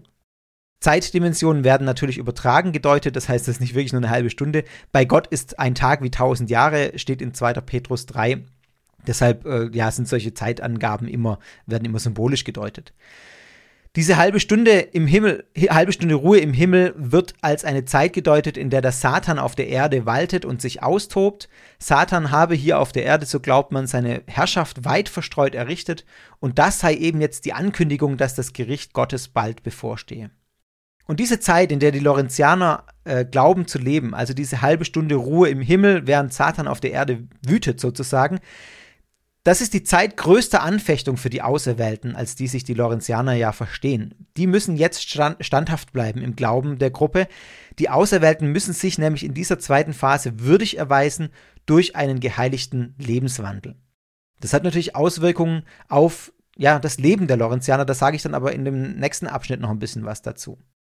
Nur eine Sache an der Stelle, Lorenzianer tragen aus diesem Grund zum Beispiel, wann immer es möglich ist, bei sich einen handgeschriebenen Schutzbrief, der vor bösen Einflüssen schützen soll und der unter anderem auch Bibelworte enthält. Und diesen Schutzbrief schreiben auch dann Eltern für ihre Kinder, damit die den bei sich tragen können.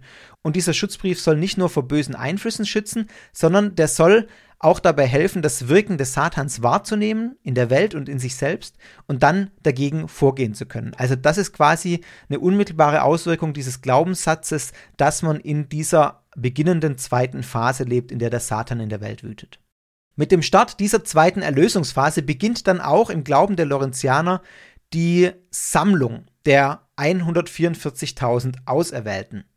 Diese Auserwählten kommen aus weltweit verstreuten 100 Arbeitsfeldern, wie man glaubt, die es überall auf der Erde verteilt gab und die keinen Kontakt untereinander haben.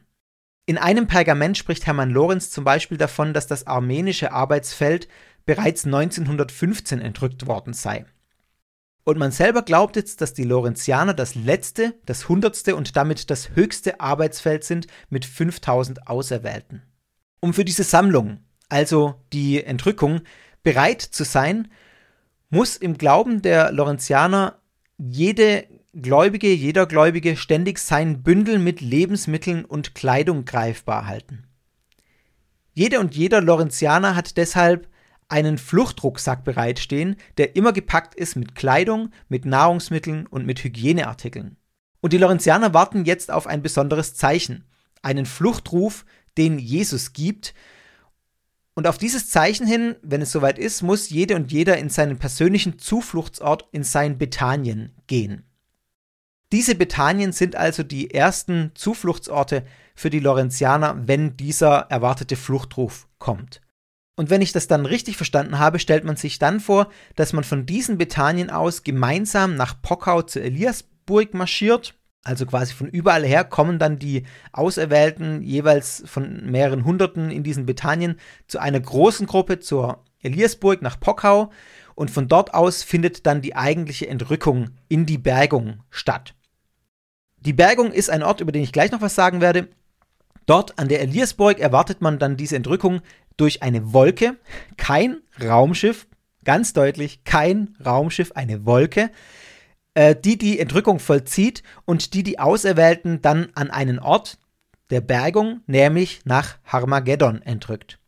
Harmageddon ist in der Vorstellung der Lorenzianer eine Stelle auf der Erde, die den Menschen sonst unzugänglich ist.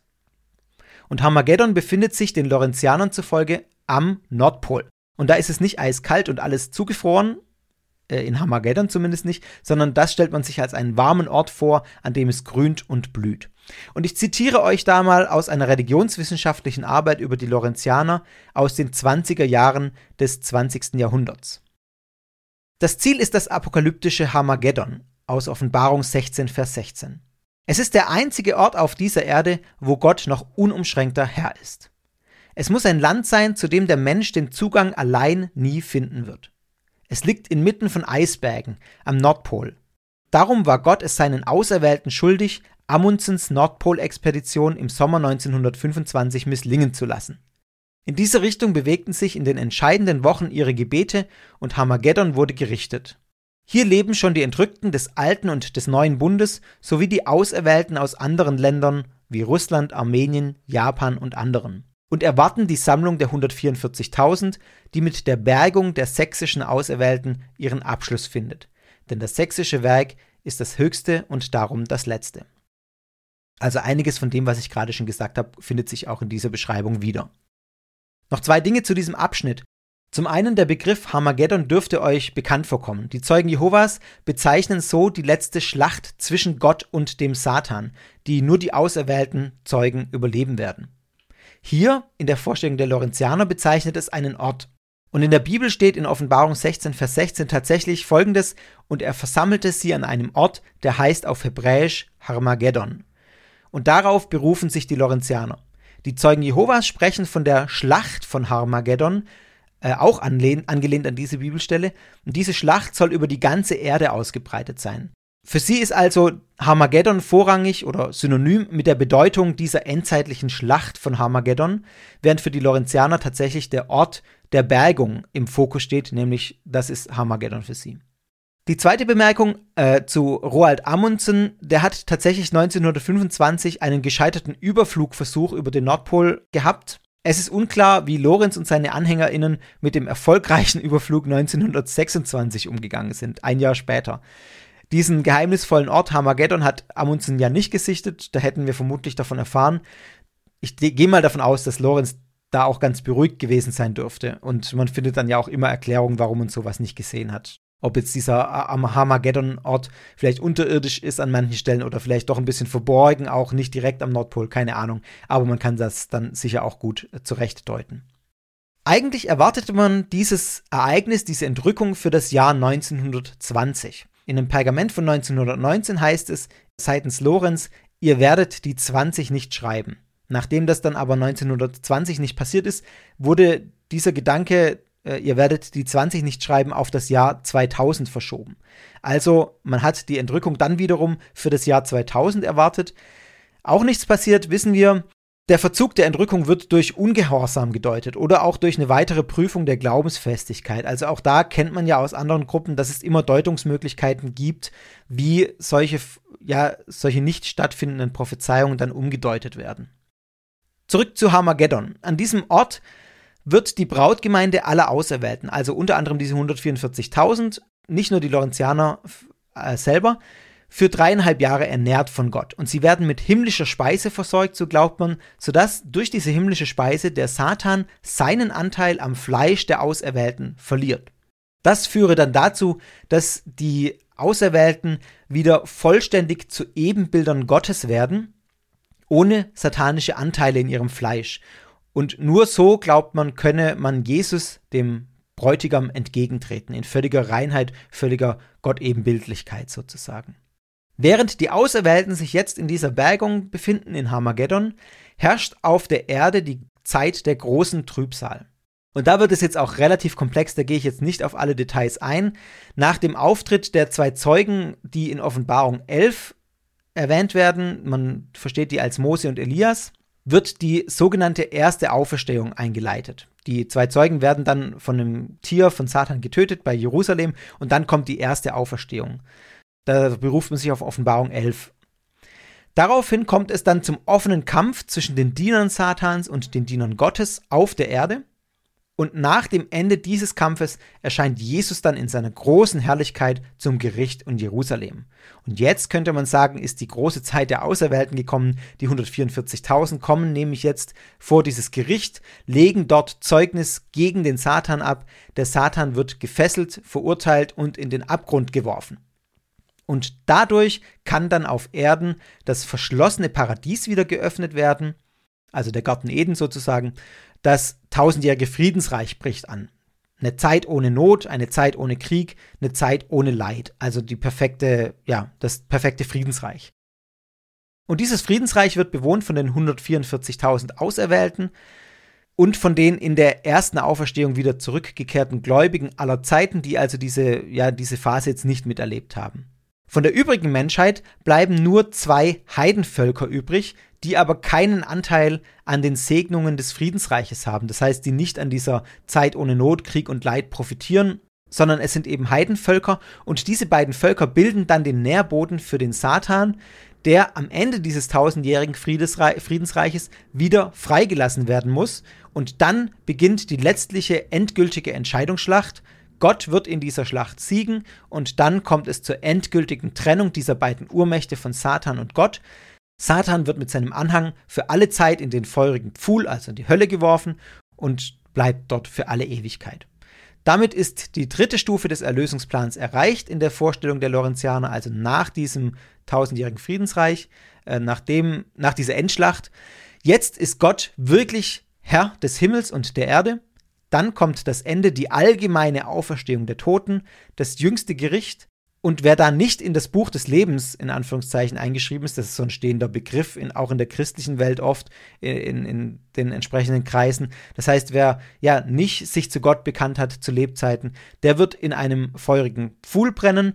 Die anderen leben wie Engel in einem neu geschaffenen Himmel Während die Auserwählten, die das ganze Spektakel ja miterlebt haben, also das ist jetzt ein bisschen komplex, genau, es gibt die allgemeine Auferstehung der Toten, bei der dann die auferweckt werden, die dieses ganze Spektakel nicht miterlebt haben.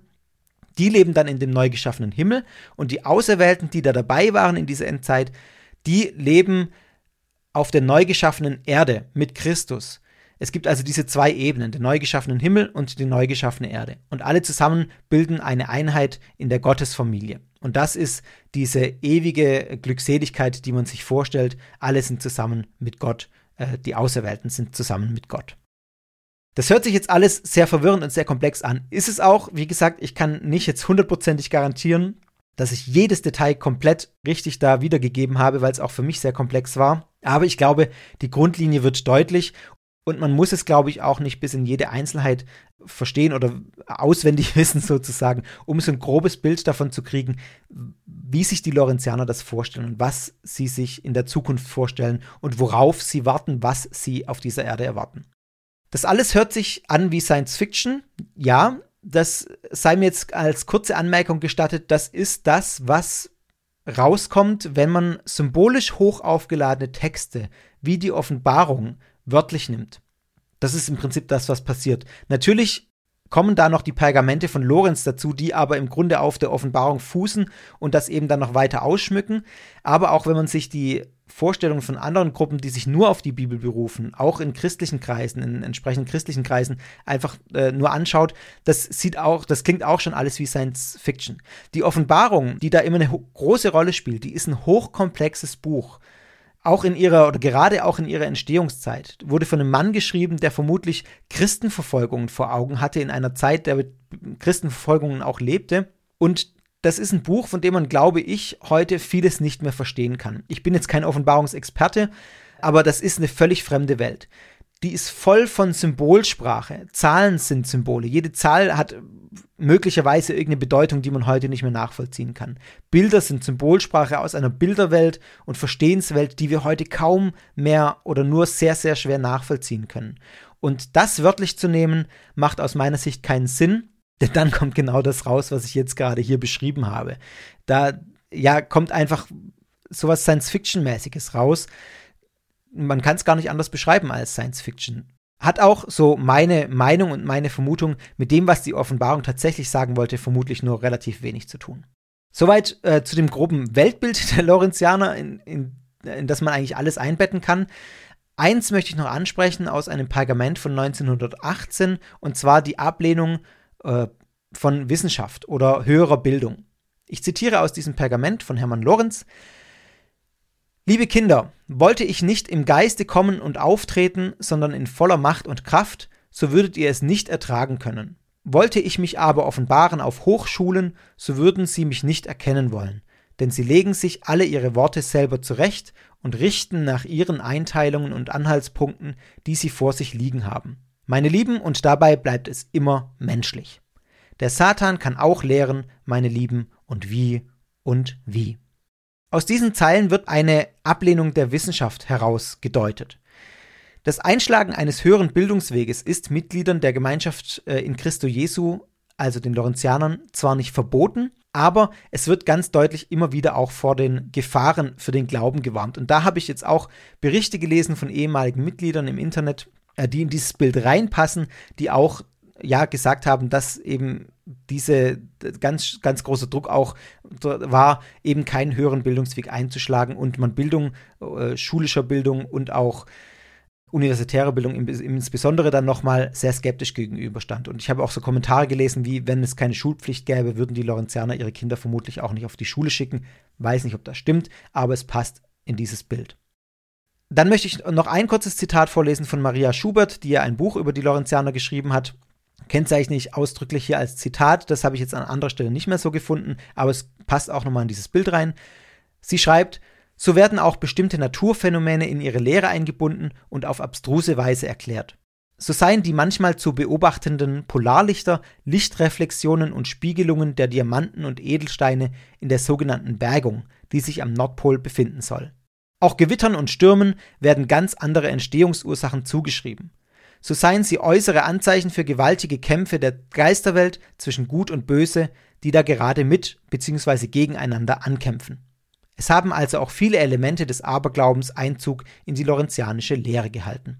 Auch das passt deutlich zu dem, was ich gerade ausgeführt habe, dass man wissenschaftsskeptisch ist. Und das zeigt auch, wo man stehen geblieben ist. Es ist im Prinzip eine konservierte Weltanschauung, gerade mit Blick auch auf wissenschaftliche Standards oder wissenschaftliche äh, Erklärungen aus dem 19. bzw. anfänglichen 20. Jahrhundert.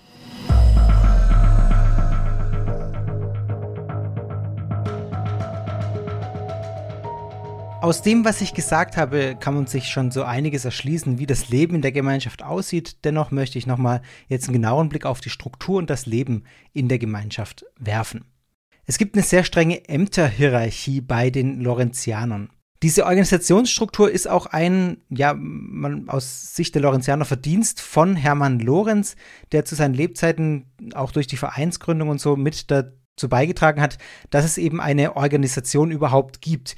Das war auch ein Problem, glaube ich, dieser Vorgängergruppierungen um Reichelt und um Schneider, dass die organisatorisch nicht gut aufgestellt waren, keine Struktur hatten und deswegen deren Tod dann dazu geführt hat, dass diese Gruppen auseinanderbröckeln. Und das war bei Hermann Lorenz anders. Er hat eben eine, eine Struktur aufgebaut, sodass diese Gemeinschaft eine Form hatte, in der sie dann auch weiter über seinen Tod hinaus existieren konnte.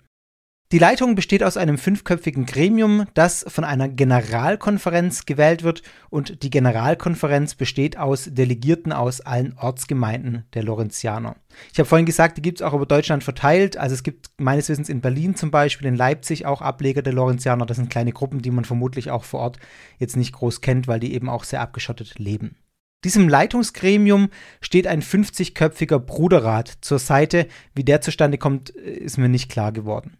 Es gibt dann neben diesen Leitungsgremien noch vier Oberwächter, neun Bezirkswächter für die einzelnen Gemeindebezirke und eine ganze Reihe von Ortswächtern für die einzelnen Kreise. Und es gibt noch eine ganze Anzahl weiterer Wächter, Kreisjugendwächter, Jugendwächter, Wächter für Witwen und so weiter. Also ihr merkt schon, da gibt es eine ganze Reihe und die heißen alle Wächter.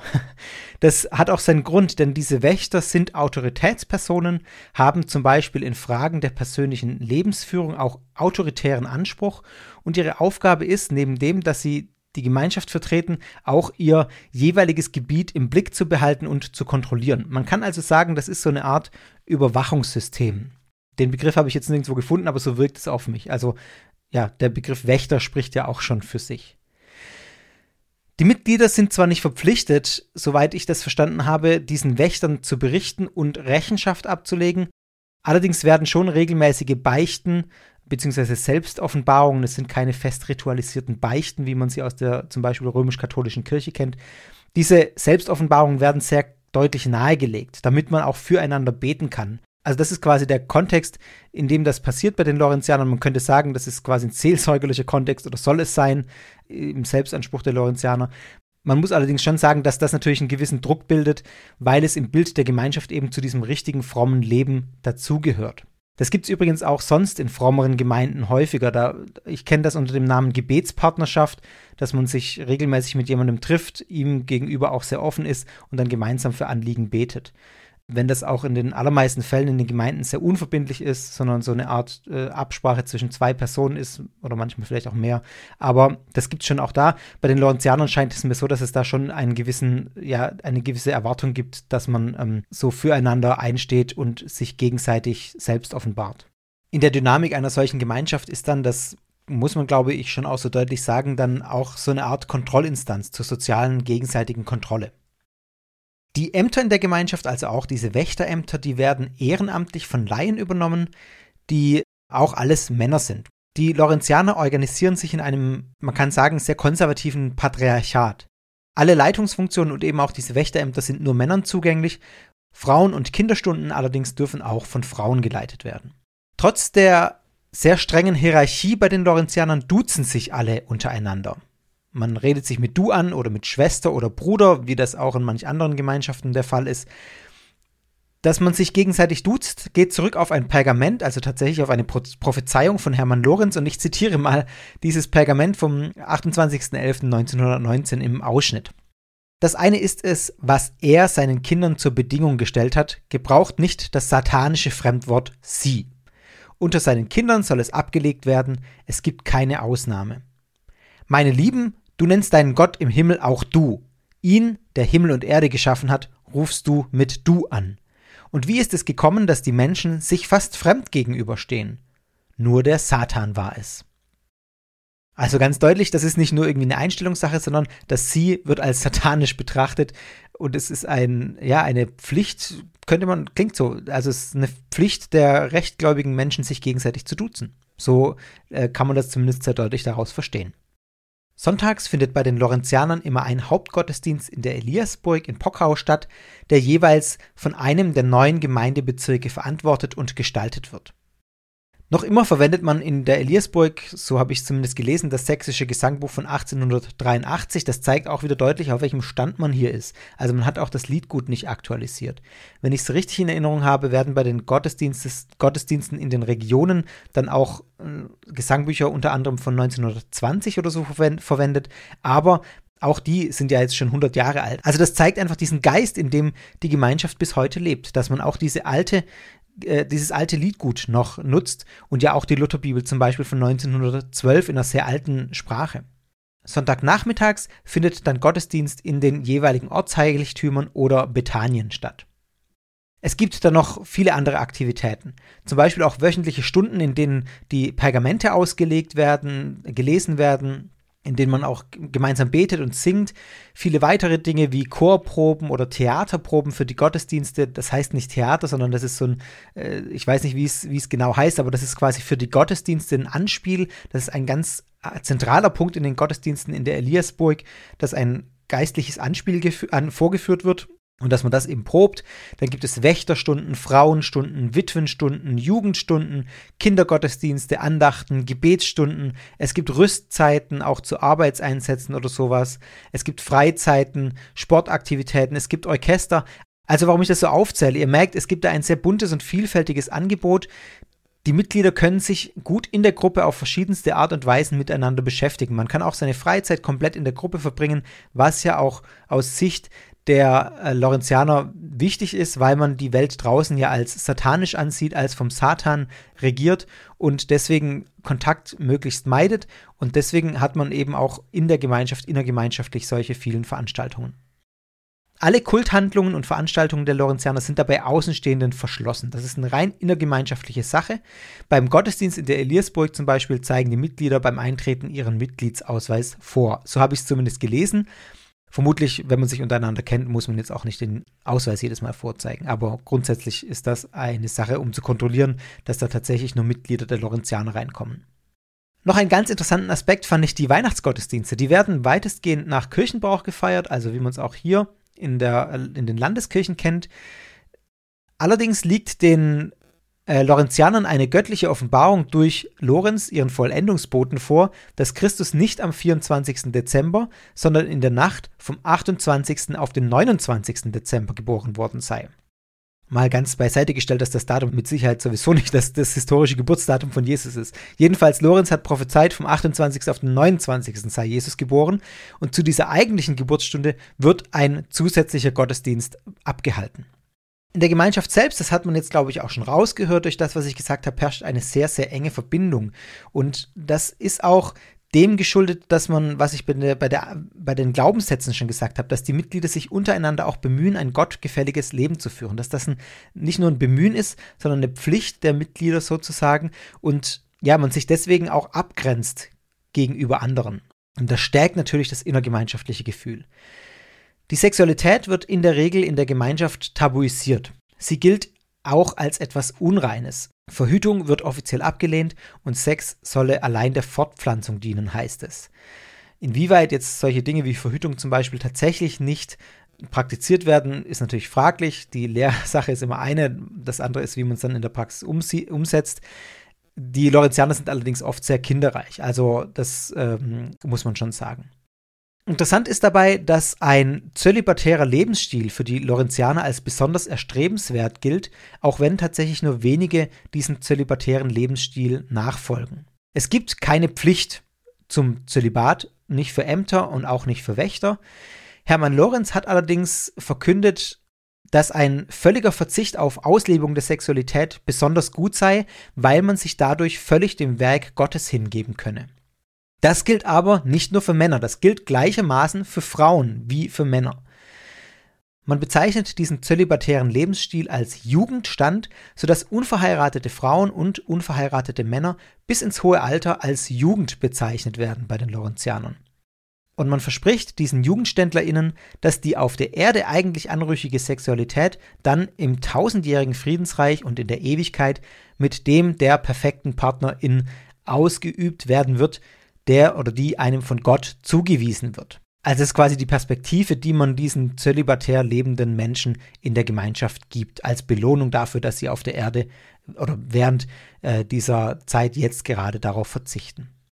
Aus dieser ja doch schon recht unaufgeklärten und äh, verklemmten Sexualität heraus kommt es auch nicht selten wegen vorehelichen Schwangerschaften zu verpflichtenden Ehen. Das heißt, zu Hochzeiten zweier Menschen, weil sie ein Kind erwarten. Und dann ist natürlich klar, dann müssen diese beiden heiraten.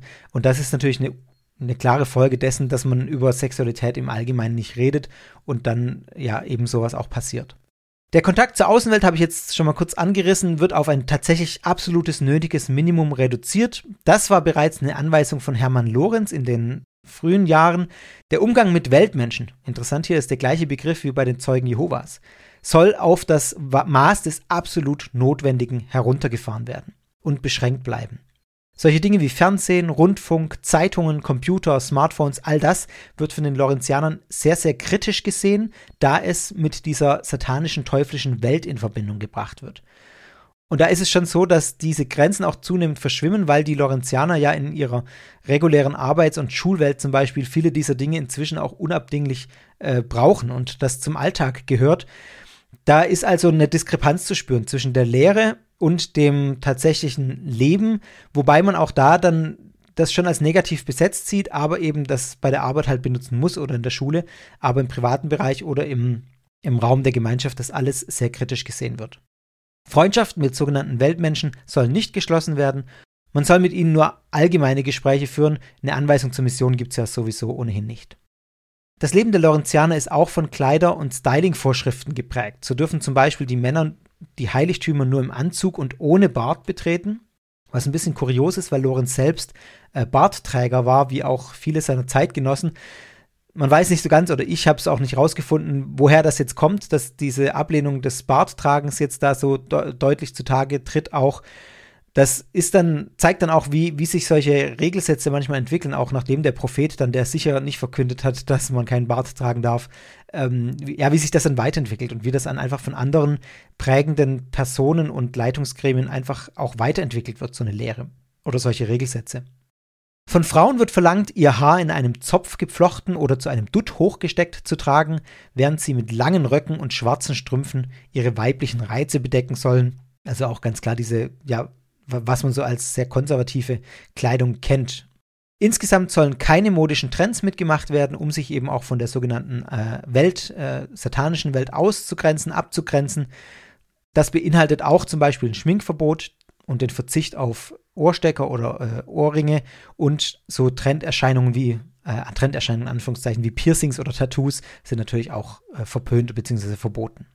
Hintergrund für all diese Vorschriften und auch die rigide Sexualmoral ist der schon genannte Gedanke, dass sich die Auserwählten in der zweiten Phase der Endzeit würdig erweisen müssen, die Gnade Gottes zu empfangen. Also das geschieht durch einen geheiligten Lebenswandel, der natürlich bestimmten Ritualen zu folgen hat, bestimmten Regeln zu folgen hat. Und das ist der Gedanke, der in dieser Gruppe einfach vorherrschend ist und von dem alles geprägt ist, dieser geheiligte Lebenswandel. Generell gilt dass weltliche Vergnügungen, Modeerscheinungen, weltliche Lüste einfach zu vermeiden sind, so weit und so, sofern es überall geht.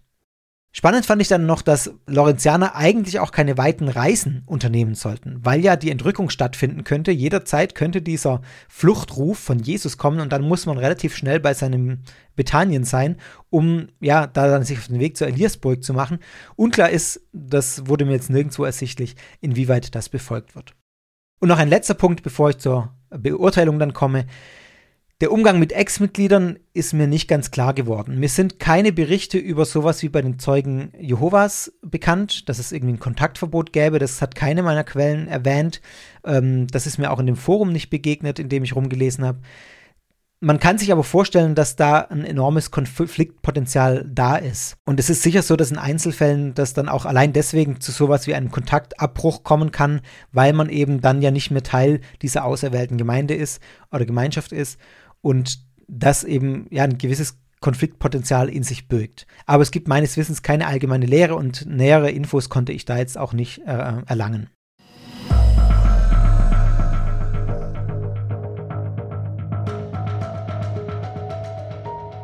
Damit bin ich bei einem kurzen Fazit oder einer kurzen Beurteilung. Es ist ja vielleicht schon einiges durchgeklungen, beziehungsweise vieles denkt ihr euch dann ja auch selber, wenn ich da so erzähle, da muss ich euch ja nicht alles vorkauen. Ich möchte an der Stelle jetzt noch ein paar Punkte betonen, die ich problematisch sehe, ja, oder die ich gerne einordnen würde.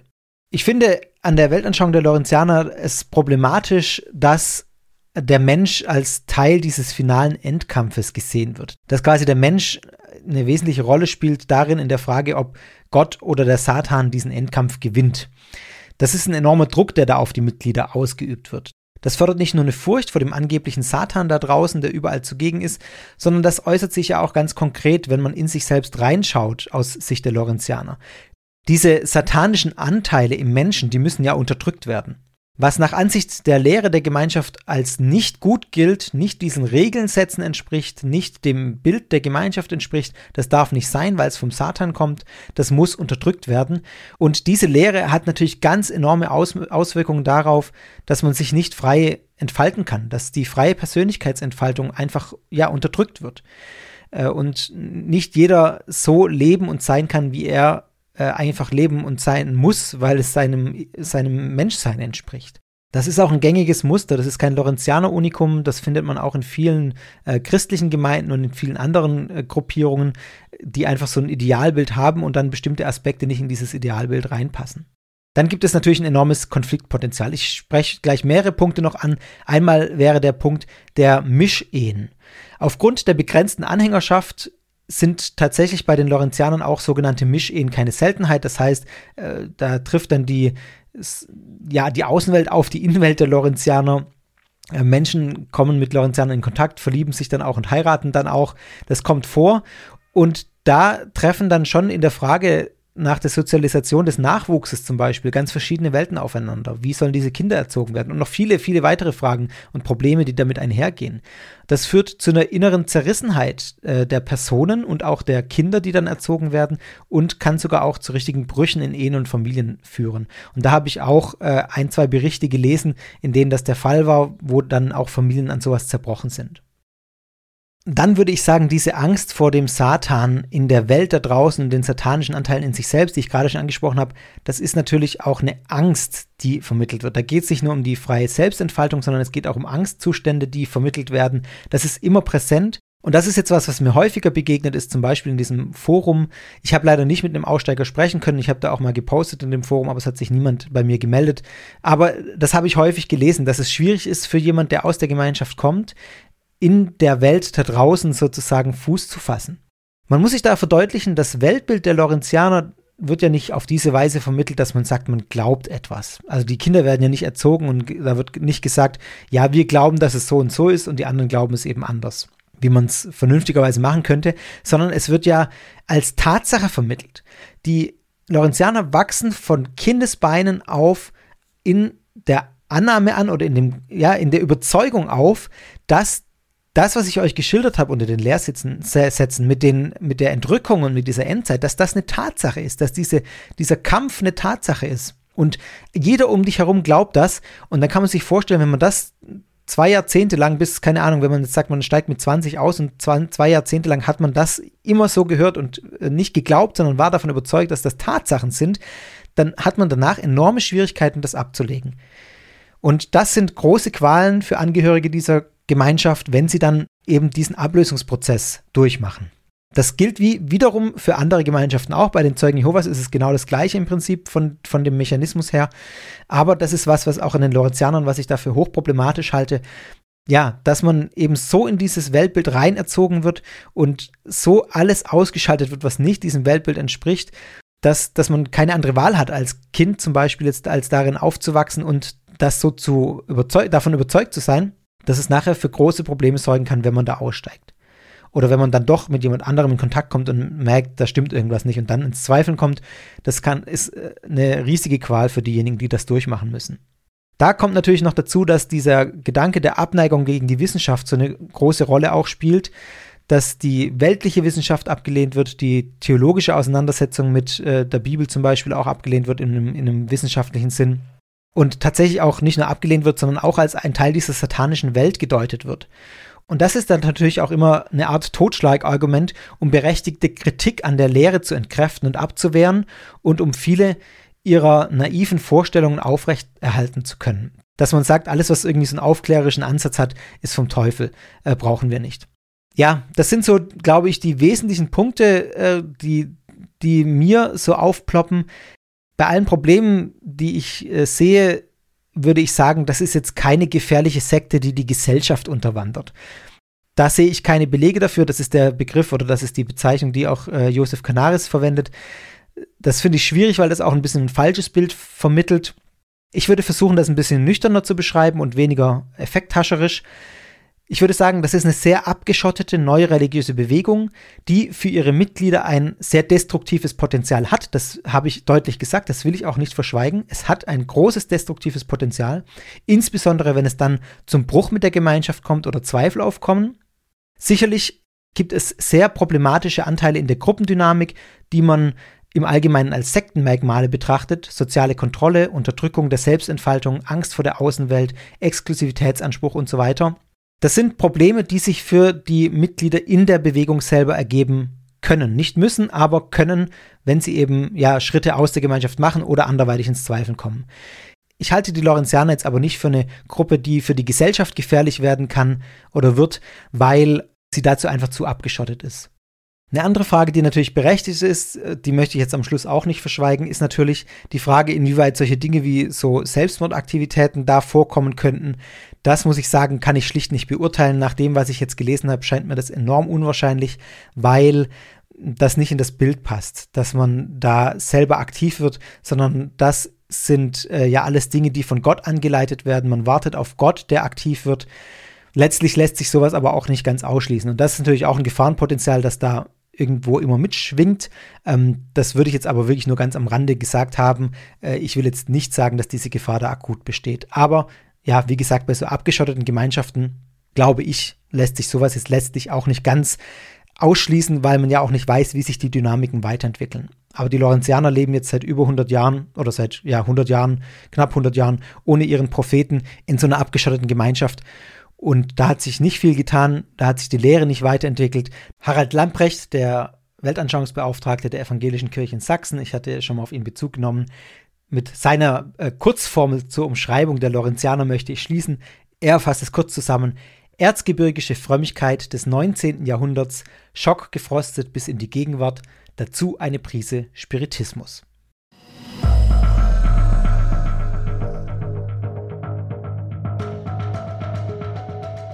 Und damit sind wir am Ende dieser dann doch recht ausführlichen Folge über eine kleine Gruppe äh, in Sachsen, die aber, ich hoffe, das habt ihr ein bisschen gemerkt, mich auch irgendwie dann begeistert hat im Zuge der Auseinandersetzung im Sinne von ähm, nicht, dass ich das jetzt alles toll finde, das habe ich da auch gesagt, aber einfach, dass ich es mega spannend fand, mich damit auseinanderzusetzen und mich, ich mich dann auch rein vertieft habe. Es geht mir manchmal so, dass ich so eine Gruppe auf meiner Liste habe, wie jetzt die Lorenzianer und denke, ja, das ist so eine kleine Gruppe im Erzgebirge, da mache ich mal irgendwie eine 45-Minuten-Folge drüber lese ich ein paar Sachen und dann ist es gut. Und dann fange ich an zu recherchieren und, und komme nicht mehr raus, weil es dann auch immer so spannender wird und dann die Details mich auch interessieren. Und am Ende haben wir, ja, ich weiß jetzt nicht wie viel, aber so knapp ein Dreiviertel. Ja, äh, schön, dass ihr so lange mit dabei wart. Es gibt noch ein paar Sachen zu sagen. Zum einen, äh, das letzte HörerInnen-Treffen ähm, war sehr schön, hat mir viel Spaß gemacht. Wir waren so um die 15 Leute äh, und das war hochinteressant, tolle Geschichten mit dabei. Äh, einfach, ja, ich finde es immer sehr schön, manche von euch zu sehen, dann immer in diesen Runden und äh, mit euch ins Gespräch zu kommen. Macht mir riesen Spaß. Deswegen gibt es schon den nächsten Termin. Am 16. Juli 2021 um 20.30 Uhr findet das nächste Hörertreffen statt, Hörerinnentreffen. 16. Juli 20.30 Uhr. Wie immer findet ihr dann auch den Link zur Videokonferenz auf sekta.fm slash Termine. Wenn euch Sekta gefällt, dann sagt es allen weiter. Ich freue mich darüber, wenn ihr davon erzählt. Das ist die beste Unterstützung, die ihr mir geben könnt. Die beste Werbung, die man machen kann, ist, wenn jemand von einem Podcast erzählt. Von daher freue ich mich, wenn ihr das tut. Wenn ihr mich finanziell unterstützen wollt, ihr merkt, ihr habt es vielleicht auch ein bisschen gespürt, dass jetzt auch in dieser Folge wieder jede Menge Arbeit drin steckt und ich da stundenlang irgendwelche Dinge gelesen habe, ähm, um das auch sorgfältig zu recherchieren. Wenn ihr mich finanziell unterstützen wollt, äh, dann könnt ihr das tun. Auf der Webseite findet ihr unter sekta.fm slash Unterstützung alle Möglichkeiten. Entweder per Überweisung, spendiert mir einen Kaffee per Kofi oder direkt per PayPal. An kurz sei angemerkt, die beste Art und Weise, mich zu unterstützen finanziell, ist tatsächlich die Überweisung, weil da keinerlei Gebühren verloren gehen. Von daher äh, freue ich mich da besonders. Aber natürlich jeder Euro, alles, was ihr gebt, freut mich sehr. Und vielen Dank für alle, die mich bisher unterstützt haben. Ich sage hier absichtlich immer keine Namen, weil ich nicht weiß, ob ihr das wollt.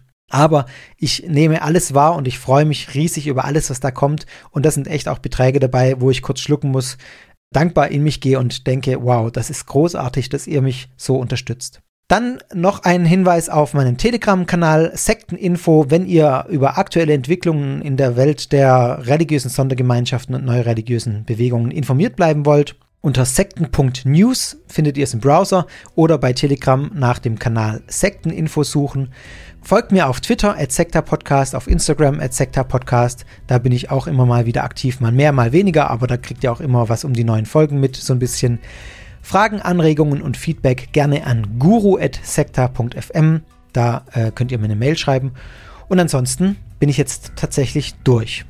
Meine Stimme ist auch schon ein bisschen angeraut, deswegen höre ich jetzt auf zu reden und sage Tschüss, bis zum nächsten Mal bei Sekta.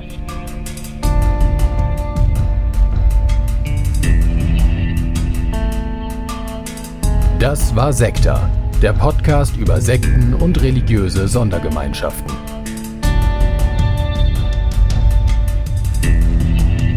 Sekta ist Teil des Ruach Jetzt Netzwerks.